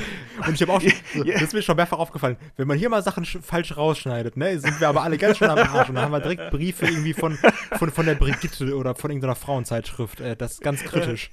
Ähm, ja, das, das ist kritisch, aber, aber äh, in, der, in, der, äh, Beziehung sind wir eigentlich eher auf der Seite der, der Brigitte, weil ja, ja, sie klar. anprangern. Von daher, von daher äh, liebe Brigitte-Leserin, äh, bitte schneidet es nicht falsch raus und zusammen hier aus diesem Podcast und schickt das an euer Magazin. Ich bezweifle und wenn auch, doch, mach mal Abo Brigitte-Leser unseren Podcast hören. so. Also wenn es da draußen einen Brigitte-Leser ja, äh, gibt, der diesen Podcast hört, bitte schreib uns. Fragen.headlock.de oder Facebook oder sonst irgendwas. Ähm, aber nochmal ganz kurz zu, ähm, also ich finde aber auch diese Sache mit der Powerfrau, die dann halt eine Bitch ist, wie du gesagt hast, da spielt aber auch so ein bisschen rein, dass es auch generell, ähm, also General Manager sind auch einfach immer als Heal viel, viel interessanter. Und also ich finde, die haben es, WWE hat es schon wirklich schwer, einen äh, vernünftigen Face General Manager als Mann zu schreiben. Und dann als Frau, gerade dass sie sagen, so Frauen in der WWE, die nehmen wir ja eh nicht wirklich ernst. Ähm, ist dann nochmal schwerer dann eine Frau zu schreiben als General Manager, die auch noch mhm. Face ist. Da kannst du eher sagen, okay, klar, ist halt irgendwie eine Bitch und dann ist die mal hier und da. Da wird auch mal über die Stränge geschlagen. Wie Vicky hat ja auch dann noch anscheinend mit Big Show geschlafen oder sowas. Und dann nochmal mit Dolph Ziggler und dann nochmal mit Alberto Del Rio. Ja. Und die, hat, da, die hatte doch mal so einen anderen Typen. Wie hieß der nochmal? Da, da, da, fällt mir noch was ein, wo, wo, wo du gerade sagst, als Face funktioniert. Ich erinnere mich da an ein Segment von Stephanie bei SmackDown, als sie da General Managerin war. Da war sie, glaube ich, Face und sie hat Cena erlaubt, dass er ihr auf den Arsch haut. Ja, und hat sich voll gefreut. Ja. Hätte ich auch. Da kann ich mich nicht mehr dran erinnern. Das habe ich, hab ich verdrängt. Oh Gott, das, ja, es, das, es das wird immer schlimmer, je mehr man sich erinnert. ähm, aber dann lass uns mal vielleicht mal was Schöneres, äh, was Schöneres reden. Ähm, es gibt ja immer diese Kombination des berühmten äh, Love Triangles. Also sprich, das ist ja meistens dann äh, ja, zwei, zwei Typen, die sich um eine Frau streiten oder, äh, ne, oder wie auch immer. Ähm, da gibt es diverse Reinkarnationen. Also wir haben gerade eben schon angesprochen, ähm, Edge und Matt Hardy und Lita gab es ja zum Beispiel. Ähm, was ich aber da ein bisschen hervorheben will, weil ich es ganz besonders unterhaltsam finde, gerade in dieser Konstellation und gerade eben auch, weil da die Rolle der Frau ein bisschen anders ausgelegt war, ähm, ist Daniel Bryan, CM Punk und AJ Lee. Da kam mir noch Kane zu, aber ich dachte, lass jetzt mal diese drei einfach mal so John Cena, John war, Cena auch war auch noch mit dazwischen, aber ich. Und Dolph Ziggler Ja, mir fällt gerade das Wort nicht für Sechseck ein auf Englisch. Deswegen bleiben wir beim Love Track. Ja, mir hatte ja ein Wort für AJ Lee, aber Mann, das fällt mir gerade auch nicht ein. um es kurz zu erklären, wir hatten im Vorfeld dafür ein Wort, aber ich habe es verboten hier zu sagen. Wenn ihr es von Kai erfahren wollt, twittert ihn an, KaiDWV äh, bei Twitter. Einverstanden? Ja, ist doch schön. Dann können alle nachfragen. Ich sag's euch gerne. genau das. Aber ich, ich, fand, ich, ich fand diese Geschichte, viele haben sich darüber aufgeregt, wie scheiße diese Geschichte war. Ich fand die total cool, weil ich das Gefühl da hatte, dass zur Abwechslung mal nicht die Männer, die sexuelle Gewalt über die Frauen ausgenutzt haben, sondern es andersrum war, sondern die, die Frau hat wirklich dann ähm, mit den Männern gespielt und hat den, den Kopf verdreht, auf eine Art und Weise, wie man das eigentlich bis dahin so in dieser, ne, in dieser Darstellungsweise halt eben noch nicht gehabt hat. Das fand ich äh, hochgradig interessant. Also um es mal aufzugreifen, irgendwie da, AJ Lee ist eigentlich da äh, munter von, von A nach B gesprungen, hat eigentlich beiden Typen den Kopf verdreht. Und beide wollten dann am Ende irgendwie äh, sie heiraten, glaube ich sogar. Oder sie wollte dann einen von den beiden heiraten, ich weiß es nicht mehr ganz genau, aber ich mochte diese Rolle einfach, die sie da verkörpert hat, ähm, unheimlich gerne und hat vor allem jetzt auch noch dieses Verrückte unterstrichen, was sie gehabt hat. Und wie gesagt, äh, da waren die Männer dann mal nicht am Ruder, sondern am Ende äh, ist sie eigentlich dann als Sieger aus dieser ganzen Geschichte hervorgegangen. Also. Ja, äh, das ist natürlich ungewöhnlich gerade in der WWE gewesen, aber das war halt auch wieder so, so, so, wenn, wenn die Frau Macht über die Männer hat, dann nutzt sie sie zu ihrem eigenen Vorteil aus. Das war auch. Ja, aber es war schon also, auch unterhaltsam auf ich, seine ich Weise. Ich, ich fand's damals nur gut, weil es äh, eben Punk und Daniel Bryan waren, die dann, dann aufeinander getroffen sind. Ich liebe es hier. AJ Lee, muss ich sagen, ähm, im Ring gerne. Am Mikrofon finde ich sie unfassbar überbewertet. Also gerade ihre General Manager Zeit, wo sie dann immer ihren Kopf jede Sekunde rumgeschlagen hat, wie so ein, wie so ein kleines achtjähriges Mädchen, Gott, ist die mir auf den Sack gegangen. Auch wie so eine Eule immer, dass sie ihren Kopf so bewegt. Ja, ja, ja, ja ganz genau. Das habe ich auch noch nie gehört, dass man AJ Lee mit einer Eule vergleicht, aber na gut. Ähm, An falschen Leuten geredet. das glaube ich auch. Ähm, was ich eigentlich, um mal dann den nächsten Sprung zu schaffen, ähm, was ich interessant finde, ist, wenn man ins aktuelle Geschehen reinschaut, dass immer mehr Paare, die im echten Leben zusammen sind, auch äh, vor der Kamera so dargestellt werden. Ähm, sprich, wir haben es mit John Cena und Nikki Bella jetzt bei WrestleMania gesehen. Ähm, Lana und Rusev gehen auch ganz offiziell ne, als Paar durch. Äh, Dean Ambrose. Ja, ob WWE das wollte. Ja, oder die Frage ist halt, oder kann es WWE einfach nicht mehr verhindern durch Social Media? Gute Frage. Ne? Das ist halt eben das Ding. Ähm, seht ihr das als positive Entwicklung oder ist es einfach so, ja, okay, so ist halt der Weg der Zeit, weil Social Media, man kann nicht alles verheimlichen und man kann die Leute nicht mehr da äh, so kontrollieren, was sie halt eben machen und irgendwann geht es ja sowieso äh, ja, an die Öffentlichkeit, weil, äh, sind wir ehrlich, wenn Dean Ambrose und Rainy Young irgendwo am Flughafen stehen und sich einen Kuss geben, dann hat garantiert irgendjemand ein Handy dabei und kann das online stellen. Also ist das einfach so der logische Weg, dass WWE wieder so ein bisschen mehr Reality-Bezug kriegt, gerade was diese Liebesgeschichten angeht? Kai? Bar, der küsst Mädchen. Ähm, also, also, guck mal, die Sache ist ja, verbieten auf keinen Fall, aber das ist immer bei WWE so, weil alles machen die immer schön 50-50 bucken, aber machen so ganz oder gar nicht. Okay, Dean Ambrose und die sind zusammen, dann müssen wir das ja auch in unseren Shows aufnehmen. So, das ist ja die Sache. Nur weil du jetzt irgendwie eine Freundin hast, musst du ja auch nicht mit der zusammen irgendwie im Büro sitzen und mit der zusammen arbeiten und das Gleiche machen. So, das ist halt immer die Sache. Lass die doch halt zusammen sein, aber du musst ja auch nicht immer zwingend den Leuten sagen, ja, guck mal, die beiden sind jetzt zusammen. Also es gibt halt Sachen, wo es irgendwie äh, angebracht ist, wo es jetzt vielleicht gut passt, wie zum Beispiel Miss und Maurice zusammen ist einfach grandios, aber John Cena und Nikki Bella zusammen, das braucht halt auch keiner und das ist jetzt auch nicht so die, die WWE oder In-Ring-Wrestling-Chemie, die man da jetzt sehen möchte. Und deswegen braucht man jetzt auch nicht irgendwie einen Dean Ambrose haben und eine Renee Young zusammen und dann irgendwie so ein dummes Intergender-Match, ähm, also von daher, wenn es irgendwie passt und man sagt, okay, bei Lana und Rusev hat es jetzt ja auch gepasst, das war aber auch, dass WWE das ja anscheinend nicht wollte. Und bei äh, Miz und Maurice passt es auch.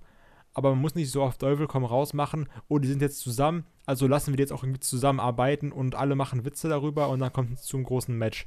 Das finde ich dann immer Schwachsinn. Also einfach so, lass es halt so, wie es ist und wenn es passt, dann ist es doch umso cooler, weil hier ein Triple H und eine Stephanie McMahon, die haben ja auch eine unglaublich geile Chemie, wenn die irgendwie zusammen im Ring sind. Klar, man kann jetzt sagen, Authority-Promos äh, waren immer das Gleiche. Aber du merkst ja trotzdem, dass die beiden fantastisch eingespielt sind zusammen. Das ist cool, genauso wie bei Miss und Maurice. Aber John Cena und Nikki Bella, das war immer ein bisschen unangenehm. Das stimmt. Ja. Ähm, Ja, ich bin halt mal gespannt, wie sich das eben weiterentwickelt. Ich glaube, das ist eben so. Auf der einen Seite kann ich es halt eben nachvollziehen, was du gerade gesagt hast, Kai. Also, dass man sagte, ja, nee, man muss die jetzt hier nicht zwangsläufig zusammenstellen. Andererseits, wenn du den ganzen Leuten auf Instagram folgst und die halt pausenlos irgendwie da ihre Fotos rausknallen, ähm, fällt es natürlich schwer, dann irgendwie zu verstehen, so, ja, warum arbeiten die nicht zusammen? Warum hilft John Cena seiner Frau nicht, wenn die gerade im Ring zusammengeschlagen wird und solche Sachen? Ähm, Weil das wäre asozial, wenn John Cena Frauen schlagen würde. ja, aber wenigstens weghalten oder so geht ja auch. Ähm, STF. ja, ich, ich glaube halt schon, dass es jetzt wieder mehr in Richtung äh, Reality-Geschichte gehen wird. Und WWE baut das ja auch gerade mit Total Bellas äh, oder wie es auch gerade heißen mag. Ich weiß es gar nicht. Ich gucke das ja nicht. Ähm, Nee, nur Germany's Das Next ist richtig. Das ist viel besser. Ey, das ist voll geil. Ihr müsst, ich habe noch zwei Folgen, muss ich noch nachgucken. Ey, das geht's, jetzt geht's ja in die Model-Villa. Die Folge habe ich noch nicht gesehen. Ich bin mega gespannt. das ist total super. Weiter. Nein, ähm, Ist auch geil, dass einfach Olaf und ich bei Jeremy's Next Topmodel gucken. ich feiere das. ja, ich bin auch schon von Kollegen letztens darauf angesprochen worden, wie es dann sein kann, dass ich Germany's Next Topmodel gucke. Und dann habe ich gemeint, ich kann jetzt gerade nicht schreiben, ich muss äh, GZSZ gucken. Eiskalt. ähm, aber nochmal, Es ist, es ist die Wahrheit das leider. Problem ist, ich hatte das auch mal geguckt, aber war nicht so geil. Und dieser eine Typ ist einfach 100 Jahre alt. Ähm, noch, noch mal Ja. ganz kurz, was ich irgendwie immer schwierig finde, weil wir haben jetzt ja gesagt, so, ja, okay, und in der Attitude Era, da waren ja Frauen nur Objekte und sowas.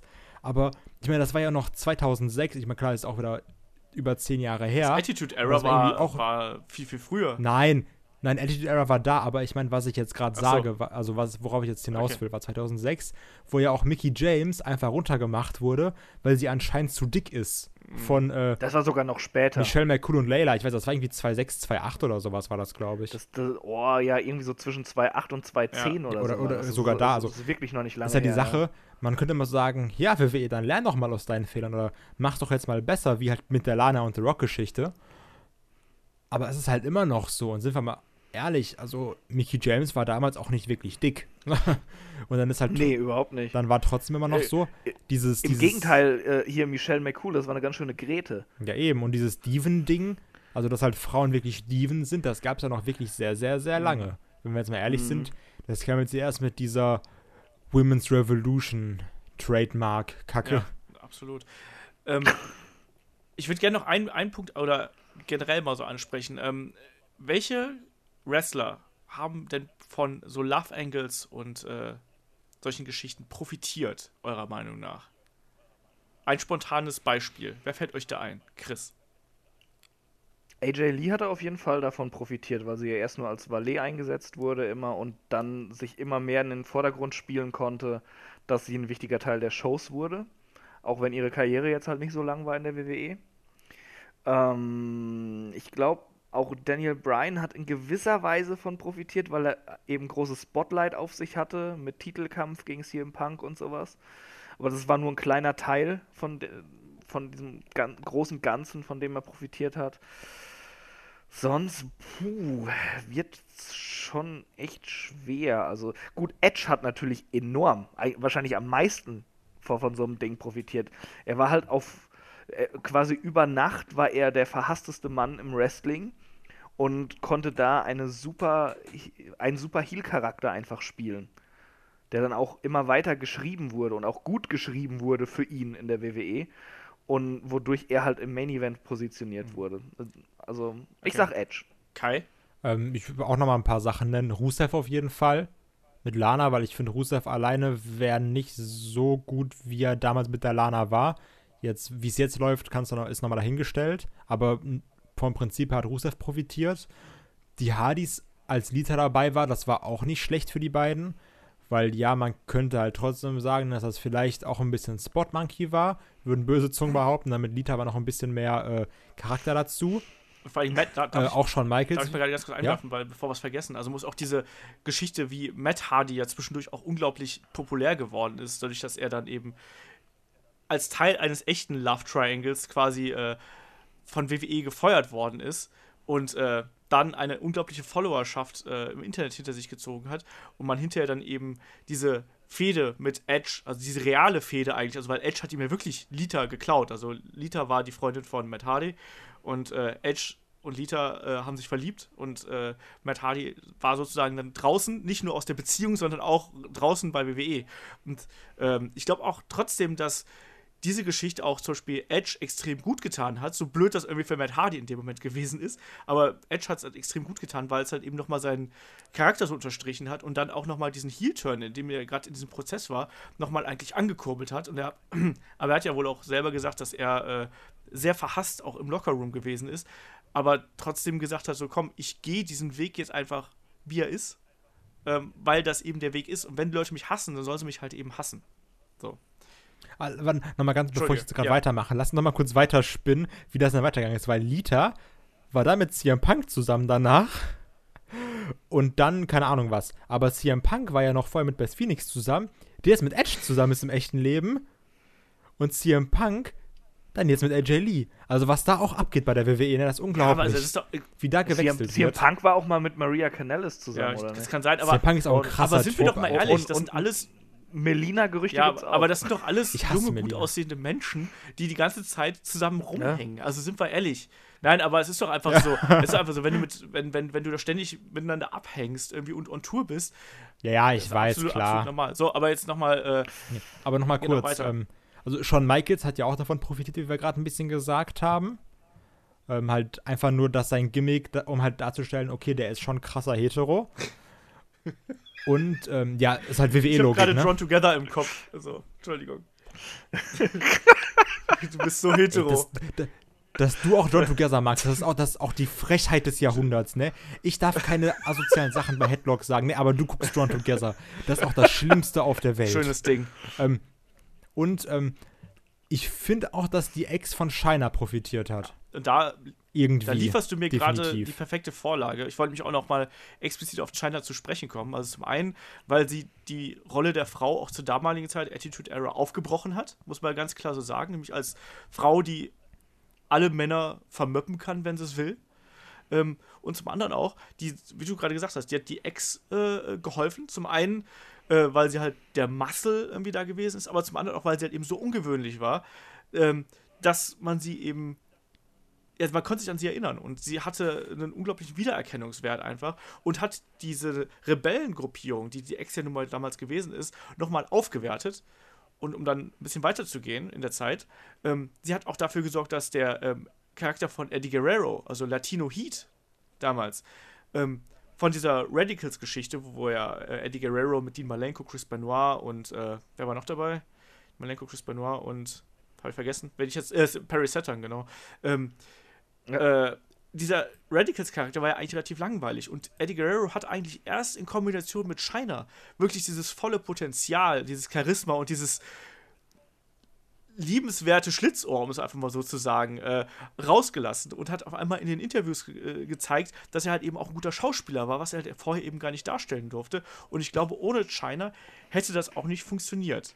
Ne? Und gebe ich dir absolut recht. Aber eine Kleinigkeit, äh, ganz, äh, ganz zwei, äh, äh, Wortsalat. ähm, Trotzdem, ganz unkritisch kann man das auch nicht sehen. Gerade bei DX, ja, sie, äh, sie, sie, war super stark und konnte auch den Männern was anhaben, aber sie war trotzdem irgendwie so, so dieser Zirkusfreak, der da als Anhang ja. dabei war, den WWE da hatte. Also, so, das ist ganz klar. Das, das ja, da, das muss man auch noch dabei sagen. Das war jetzt nicht irgendwie eine perfekte Nein. Darstellung einer starken Nein, Frau. natürlich nicht. Aber äh, es war auf jeden Fall eine andere Darstellung, als man es zuvor gesehen hatte, dass sie halt nicht nur Eye Candy war. Na, aber klar, dieser, ja, ja. da sind wir wieder beim Zirkuscharakter und äh, ich hätte nie gesagt, dass wir Great Kali und Shiner in einem Podcast mit Zirkuscharakter irgendwie hier zusammenpassen. Aber ähm, nee, das stimmt schon. Einmal ganz kurz, sag mal, das, das passt gerade wie die Faust aufs Auge. Und zwar, du hattest ja nämlich äh, Links rumgeschickt zum Podcast, wo dann nochmal Love Triangles oder äh, Love Angles ähm, aufgegriffen wurden, nochmal genau. gerankt wurden, ne? Und dann ist ja meist, wenn du auf so Seiten gehst, wo Kolumnen sind und runterscrollst, kommen ja Sachen zu anderen Kolumnen, ne? Ja. Hab ich mal runtergescrollt gerade. Und dann hast du da den Artikel. Acht Bilder von Trish Stratus und acht Bilder von Lita. Wer ist heißer? Ja. Und dann hast du natürlich 15 Bilder, die beweisen, dass Maurice viel heißer ist als Nikki Bella. 15 Sachen, die du nicht wusstest über die geleakten Page-Videos. Ja, das ist halt Clickbait, ne? Kritisch. Das ist halt Clickbait. Also, äh, Ja, Das ja. ist halt typisch Internet. aber das ist die Sache. Kennst du dich doch mit aus als YouTuber, oder nicht? ja, klar, aber das ist halt die Sache, es zieht halt auch immer, Mir ne? fehlt David gerade Das so ein bisschen von Mann TV. Ja, wirklich der Titten-Content-Boy. Nein, so schön sind ja nicht. Hallo. Nein, aber es ist halt, es ist halt immer noch heute so und ich wette, da werden halt ganz viele Leute sagen so, boah, ja, das ist schon geil. Ja, natürlich. Na, Ja. schwierig. Die Leute. Ähm, nee, aber ich wollte noch mal kurz darauf eingehen, was ich nämlich, ist mir letztes Mal aufgefallen, was ich auch richtig schlimm fand. Ähm, dieses, dieses Frauen im Wrestling als mega, als mega Dummchen, so dieses achtjährige Mädchen, nenne ich es jetzt mal. Und ganz, ganz krass gucke ich da in Richtung Alicia Fox. Und ähm, ich weiß nicht, ob ihr das gesehen habt, aber Ja. Alicia Fox, ne, hasse ich auch auf den Tod. Also, das, wie kann die so lange dabei sein? Ich verstehe es ganz ehrlich nicht. Ich glaube, die geht einfach nie ans Telefon. ähm, weil die war ja auch letztens in diesem Angle, wo die ja irgendwie. Backstage war, da steht Alicia Fox und Dana Brooke und dann kommt da Emma dazu. Und dann sagt Emma zu Dana Brooke, ja, aber du hast doch gesagt, Alicia Fox ist irgendwie blöd oder sowas. Und dann so, boah, Dana, hast du das wirklich gesagt? Weißt du was? Wir sind keine Freunde mehr. Und ich denke mir so, Alter, Ja. wir haben hier eine Show, da ist Finn Balor und Seth Rollins. Und ihr zeigt mir sowas? Alicia Fox ist wirklich Es ist absolut furchtbar. furchtbar. Sie hat einen schönen Northern Light Suplex, aber das ja, ist die auch kann, alles. die kann eine gute Brücke. Also das kann sie auf jeden Fall. Also schön auf die Zehenspitzen. Ja, kann Bray Wyatt auch. Ja, mit mehr Bauch und mehr Haaren, ja. Ähm, nee, also das ist. Ich verstehe es auch nicht. Und da sind wir auch wiederum beim aktuellen Geschehen so ein bisschen angelangt und vielleicht enden wir dann da auch auf dieser Note. Ähm, ich finde das aktuell, was WWE gerade in dieser Geschichte und in diesen Storylines da anrichtet, ist ganz furchtbar. Also die ganze Storyline mit ähm, Noam Dar und Cedric Alexander und jetzt ja auch noch irgendwie Rich Swan dazwischen. Furchtbar. Und Alicia Fox ist so ein furchtbarer Charakter. Äh, WWE zeigt eigentlich da nun mal wieder, dass sie aktuell einfach gar keine Ahnung haben, wie sie sowas aufbauen sollen. Und deswegen habe ich auch ein bisschen Angst. Ähm, weil Da- da- Darf ich ganz, ganz kurz Grätsch rein. reingrätschen? Vor allem Cedric Alexander war halt so over von diesem Cruiserweight-Tournament, dass sie da halt nichts draus gemacht haben und dachten, den präsentieren wir richtig cool. Nein, sie stecken ihn in so eine scheiß Kack-Storyline mit Noam Da und Alicia fucking Fox. Der hat auch so einen asozialen Finisher, ne? Der ist so krass, Alter. Dieser, dieser Lumberjack, der ist so heftig. Ja, aber es ist. Also Ah. da, man hat dadurch halt das Momentum von äh, Cedric Alexander gekillt. Und worauf ich eigentlich hinaus wollte, ist, dass ich mir zum Beispiel auch Sorgen um so einen Charakter wie äh, Patrick Clark aktuell bei NXT mache, der ja auch diesen androgynen, leicht homosexuellen Charakter darstellen soll. Und da muss man extrem aufpassen, weil WWE hat momentan nicht das Fingerspitzengefühl, irgendwas in diese Richtung vernünftig zu machen. Ich bin sehr gespannt, ob man was aus dem macht oder ob man den direkt wieder in die Mottenkiste steckt und am Ende hat er irgendwie ein ganz anderes Gimmick und wollen wir es mal ausprobieren. Aber WWE versteht es momentan nicht so wirklich, ähm, solche Geschichten irgendwie unterzubringen. Was mich eigentlich wundert, die haben doch da lauter Soap-Schreiber und sowas da hinten sitzen, die müssten das doch eigentlich halbwegs vernünftig hinkriegen. Aber naja, Ja, aber, aber wenn so das letzte Wort halt immer noch die alten Männer Backstage haben, dann sind wir da wieder. Also ich, ich glaube, da ist halt vieles wird dann noch blockiert, was eigentlich durchgehen würde. Und ähm, wo du gerade Patrick Clark ansprichst, ich glaube, NXT, die Schreiber könnten es noch hinkriegen, dass es irgendwie funktioniert. So halbwegs, aber Main Roster wäre dann auch irgendwann wieder der Klischee-Schwule ja da. das glaube ich halt eben auch. Und ich glaube, wir halten das bei Headlock genauso wie bei WWE. Bei Headlock hat nämlich auch der alte Mann das letzte Wort. Muss man sozusagen. Ich würde sagen, oder habt ihr noch irgendwas, was ihr hier zum Thema äh, äh, Liebe, Sex und Leidenschaft loswerden wollt? Kai und Chris, wer möchte? Was? Das mit dem alten Mann hat das, das hat mich gerade rausgehauen. Das war krass. Hast du dir das vorgeschrieben oder war das, Das war spontan? spontan. Ah, nicht schlecht. Ey. Das fand ich, fand, ich, fand ich echt sehr gut. Da ich ge- rechnet man gar nicht von dir. Okay, also jetzt. Aber die wir Sache- enden also- jetzt auf eine also Beleidigung einfach hier, oder was? Aber was ich jetzt mal, ähm, jetzt mal ganz ehrlich, ähm, jetzt klar, wir haben ja alle gesagt, damals als äh, junge Leute, als wir jünger waren oder kleiner, hatten wir alle keinen Bock auf diese Love Angles. Aber ich sag mal so, das hat sich halt bei mir jetzt auch, auch jetzt, wo ich älter bin, nicht geändert. Also klar, man versteht das auch und sagt so, ja, okay, das hat jetzt irgendeinen Sinn. Aber vom Prinzip her, es liegt auch daran, dass sie nicht vernünftig geschrieben sind, klar. Aber es ist eigentlich nicht so, dass ich sage, oh, ein Love Angle, da habe ich jetzt ja richtig Bock drauf. Weil sind wir mal ehrlich, das war ja bei dem äh, Miss und Cena-Ding war es ja nicht anders. Wir haben ja auch alle gesagt, pff, muss das jetzt zwingend sein? Können wir nicht lieber nur äh, Cena gegen Miss haben in einer vernünftigen Fehde. Müssen die da jetzt irgendwie wieder einen Love Angle draus machen? Weil eigentlich, klar, wir haben ja gesagt, man kann davon auch profitieren. Aber im Normalfall ist das eigentlich fast immer richtig, richtig schlecht. Weil das jetzt kein klassischer Love Angle in meinen Augen war. Das war ja eher so ein Couple Warfare ja, oder natürlich. Sowas. Aber wenn du jetzt mal ganz ehrlich sagst, das, der, der schlimmste Love Angle der letzten Jahre war ja wirklich die Sache da mit Rusev und Summer Rae und Dolph Ziggler und Lana. Auf jeden Oh Fall, Gott. auf jeden Also, Fall. also ganz ehrlich, das braucht hier. Das, das ist ja auch so. das Wir haben so jetzt irgendwie peinlich. Leute und wissen nicht, was wir mit denen machen sollen. Und Summer Rae war ja auch schon lange nicht mehr im TV. Machen wir mal sowas. Von wie lang die das gezogen haben einfach. Boah. Und das wird dann ja nur beendet. Gott. Das wird ja wirklich nur beendet, weil es dann geleakt wurde, dass die beiden verlobt sind. Ja.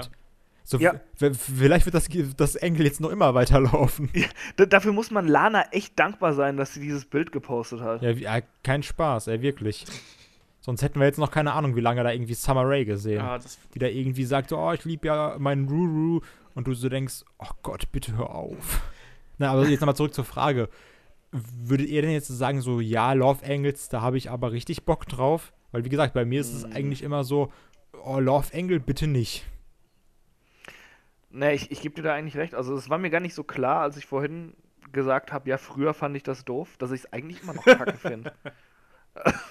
es, es, es ist wirklich so, ja. G genau so, wie Kai gesagt hat. Also eigentlich ist es immer noch so ein, so ein unnützer, nerviger Ballast, der dann irgendwie dann immer mal wieder auftaucht und über ein paar Wochen mitgeschleppt wird und man ist dankbar, wenn die ganze Chose schnell beendet wird. ja, ich finde es immer extrem abhängig davon, wie sich diese Geschichte entwickelt. Grundsätzlich habe ich auch da nicht so richtig Bock drauf, sage ich ganz ehrlich. Ähm, aber manchmal gibt es dann trotzdem noch so Geschichten, wo ich dann sage so, okay, das ist unterhaltsam und das haben sie gut gelöst. Also, bestes Beispiel, jetzt wieder aus deutschen Gefilden, äh, wie sie es äh, bei WXW mit der Alpha Lovers gemacht haben. Äh, mit äh, Alpha Kevin und äh, Melanie Gray. Das, da habe ich am Anfang gedacht, ui, das ist ja ganz schwierig. Aber zum einen haben die es halt super gespielt und das war so unterhaltsam und sympathisch von äh, Melanie und Kevin. Das hat Spaß gemacht und dann eben dann sind da auch gute Matches dann äh, bei herausgekommen, noch mit der Zunahme von Marius von Beethoven und äh, Alpha Female und so. Wenn das gut aufbereitet ist, finde ich das sehr unterhaltsam. Aber grundsätzlich. Aber, Ja, ähm, ja. um jetzt mal ganz kurz, also um mal auf deine WXW-Geschichte einzugehen, also ich habe davon jetzt ja nicht anders, weil so viel mitbekommen wie du, aber ich finde, das lebt halt auch davon, dass ja auch die Frau, also jetzt hier Melanie Gray, auch teilweise ekelhafte Bumps genommen hat. Also, das ist halt auch die, das klingt jetzt zwar komplett dumm, aber es ist halt auch immer ein bisschen krasser, wenn die Frau dann irgendwie in Anführungsstrichen jetzt geschlagen wird, nenne ich es jetzt mal. Also, also, wir wissen ja noch, also ich fand das auch damals richtig krass, als dann Undertaker, ähm, hier, wie heißt sie nochmal, Vicky Arrow getombstoned Mhm. hat. Das ist dann auch so, wenn das nur einer sagt, so, ja, deine Freundin ist aber blöd und jetzt schlagen wir uns um die Ehre. So wie bei Roman und Rusev. Das ist ja ganz interessant. Also, ich habe jetzt mich. ist schwach, finde ich, aber. Ja, ich, ähm, ich habe jetzt bei GF der Talk, weil Kollege Christian Michael Jakobia letztens im Interview und der hat gesagt, genau für diese Reaktion, die du gerade eben beschreibst, ähm, allein aus diesem Grund hat er ähm, die ganze Zeit darauf verzichtet, also über zwei Jahre oder anderthalb Jahre verzichtet, ähm, dass es Intergender Wrestling gibt. Wenn Melanie ähm, von Marius niedergeschlagen wird. Es hat nie im Leben eine Reaktion gezogen, äh, wenn wir das vorher halt schon so oft gezeigt hätten. Und dadurch, dass du aber im Vorfeld immer gesagt hast, so nein, Frauen und Männer dürfen nicht gegeneinander im Ring stehen, erst dadurch hast du quasi diese Fallhöhe geschaffen. Dass die Leute, Ja, so, so meinte ich das halt auch, weißt Ja. du, dass dann jetzt irgendwie, dass sie dann irgendwie jetzt so, die ist halt auf dem Apron und dann wird die auf einmal geschlagen. Ich so, was? Ist das gerade wirklich passiert? genau, Sowas eben. genau. Also es ist ja, es ist ja im Endeffekt so. Ähm, wenn du hier, wie heißt du nochmal, äh, ähm, die mit, mit Joey Ryan, Sarah DeRay? Schmeiß ich gerade den Namen durcheinander? Was? Wie, wie heißt die denn nochmal, die hier durch ihren Namen durch Intergender Wrestling quasi gemacht hat mit Joey Ryan zusammen als World's Cutest Tag Team?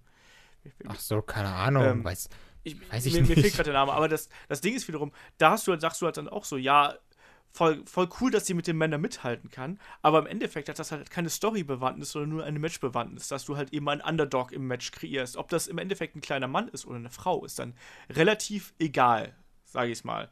Ne? Also, ähm, für die Geschichte spielt das dann keine Rolle mehr, aber wenn du halt eben die Geschichte wirklich so aufbaust, dass eigentlich äh, Gewalt von Männern oder Aktionen von Männern gegen Frau, Frauen verboten sind und dann auf einmal passiert sowas, dann ist das der ultimative Regelbruch und dann ist es auf einmal spannend. Ja, und so kann das halt Ja. dann eben auch funktionieren. Ich fände sowas auch zum Beispiel, bei WWE sieht man sowas ja gar nicht mehr. Also ich fände sowas auch mal ganz spannend, aber ich glaube, WWE hat Angst vor dem Skandal. So, Ja, ja, klar, das, das sowieso. Also jetzt auch die Sachen, wenn man jetzt nochmal drauf eingeht, äh, bei WXW war es ja auch so, dass irgendwie Marius van Beethoven und Melanie Gray mit Stühlen geschlagen hat und alles und sowas. im Gürtel ne? gewürgt hat und blutig geschlagen hat und keine Ahnung was. Und da- das, das machst du halt auch in der Oh, oh, WWE nicht. Das ist okay, auch so ein bisschen da- die die Indie-Sache, WWE nicht ne? machen. Aber sie, sie könnten problemlos so eine Storyline eigentlich bringen. Du, du musst es halt dann irgendwo auch einfach weiterspinnen können, ja. Äh, angenommen, es ist jetzt auch, ähm, es, es wird vernünftig aufgebaut und dann in so einem entscheidenden Match, dann verpasst der Mann der Frau eben diesen Schlag und, und staubt dadurch den Sieg ab, ja. Dann muss halt auch eine Reaktion einfach folgen. Auch, du kannst Segmente bringen, wo halt auch der Locker-Room auf ihn reagiert, auf, auf ihn und seine Mhm. Tat. Und da kannst du halt schon zeigen, dass das nicht normal ist und dass das eine, eine, eine Dreckigkeit war, äh, was der da gemacht hat. Und kannst dadurch auch die Charaktere weiterbauen und eine Storyline spinnen. Das kannst du schon alles machen. Und wenn ich äh, mich recht erinnere, zum Beispiel 2006, das ist jetzt auch noch nicht so lange her, da haben sie halt auch nicht drauf verzichtet, dass Edge dann halt mal eben Beulah spiert und sie ähm, etwas amourös pinnt. Schön ausgedrückt, ja. Ja, natürlich. Du kannst halt solche Anspielungen kannst du dann halt eben bringen, äh, wenn du die Möglichkeiten oder wenn du auch die Möglichkeiten ausschöpfst, die halt da gewesen sind, ne? Nicht so einfach. Wollte ich sagen, sollen wir. Ja, also, also ich muss aber sagen nochmal dazu, also in der WWE br bräuchte ich es jetzt aber auch nicht zwingend, weil das wäre auch, also das wäre halt auch einfach aus, aus Firmensicht nicht schlau mit diesem ganzen Bier ist da und dann hast du eine Storyline, wo einer dann irgendwie eine Frau wegklatscht. Also muss halt auch nicht Es, es sein. muss halt, glaube ich, einfach dann auch eine Frau sein, die sich dagegen aufbäumt und die äh, glaubwürdig Mhm. sich dagegen wehrt. Ich glaube halt schon, dass du sowas bringen kannst, aber da musst du extremes Fingerspitzengefühl haben und damit sind wir wieder ja, eben, ganz genau. beim, beim Thema, das schwierig. Das, Genau. ich glaube, ich glaube, heute hast du das Wort schwierig häufiger benutzt als ich.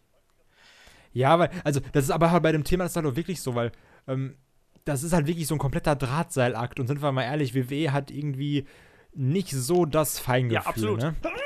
Und gerade bei solchen Sachen und dann, das, das sind ja alles so Themen, wo es irgendwie immer, das ist ja so, wie du schon beim Podcast gesagt, also wie du jetzt halt am Anfang vom Podcast zu uns gesagt hast, man muss halt immer aufpassen, in welche Richtung das dann geht. Klar, wir hätten jetzt auch hier 13 Mal Ficky-Ficky-Witze machen können, hätte hätte ich auch nichts gegen gehabt, aber Und am Ende hört jetzt eh Ähm, keiner mehr zu, deswegen kannst du auch mal Fiki ja, sagen. deswegen kann er 17 Mal Fiki sagen. ähm, Olli Schulz freut sich. Ähm, nee, also wir haben jetzt ja auch relativ äh, vernünftig diskutiert und auch wirklich irgendwie über die Rolle der Frau geredet und sowas. Fand ich auch ziemlich cool. Aber das ist halt auch wirklich dann, wie du das Thema angehst. Ne? Und deswegen auch das hundertfache schwierig, weil bei WWE ist das alles immer, also die gucken vielleicht auf zwei Monate oder sowas, oder gucken vielleicht auf drei Monate aus. Es geht um Roman, da gucken sie auf zehn Jahre und ist halt 17 Mal World Champ. Aber die Sache ist eben, wie, also für so eine Storyline musst du wirklich sehr, sehr weit ins Voraus gucken. Und das macht die WWE einfach nicht. Und deswegen mein schwierig. Ja, das passt schon, aber Ja. Ja, und eben dieses Fingerspitzengefühl, was Olaf immer anspricht, das äh, ist da nicht so ganz vorhanden. Eben. Und wenn du dann noch die Eben. alten Männer hast, dann wird das äh, kompliziert, sagen wir es mal so. Aber ich würde mal sagen, damit können wir auch den äh, Liebe, Sex und Leidenschaft Podcast hier äh, beenden. Wir haben schon wieder die gut die zwei Stunden geknackt. Und äh, vor allem geht es am Montag ja auch schon weiter dann äh, mit der Review zu WWE Payback. Dann mit äh, David, Kai und Chris. Da müsst ihr dann mal auf mich verzichten. Ich hoffe, äh, das endet hier nicht im totalen Chaos. Während wir heute sehr seriös waren, äh, hoffe ich mal, dass es euch dann trotzdem im Zaum haltet, auch wenn ich nicht da bin. Ich glaube, ich werde krass verkatert Ja, ich bin gespannt, Ach, ähm, ja. wie das wird. Auf jeden Fall äh, danke ich euch schon mal, dass ihr beiden hier wart und dass wir hier echt, äh, wie ich finde, eine einigermaßen niveauvolle Diskussion hinbekommen haben. Unglaublich, echt, ey. Gerade weil Chris so mega asozial ist.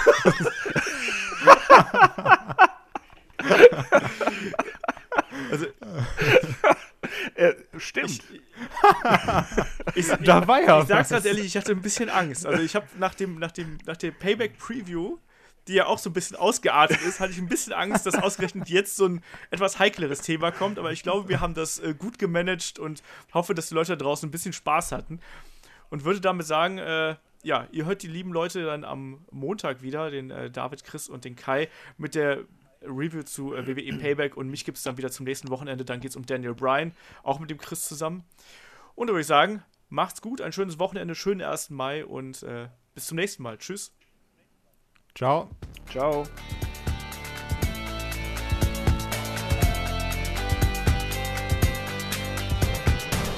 Headlock, der Pro Wrestling Podcast.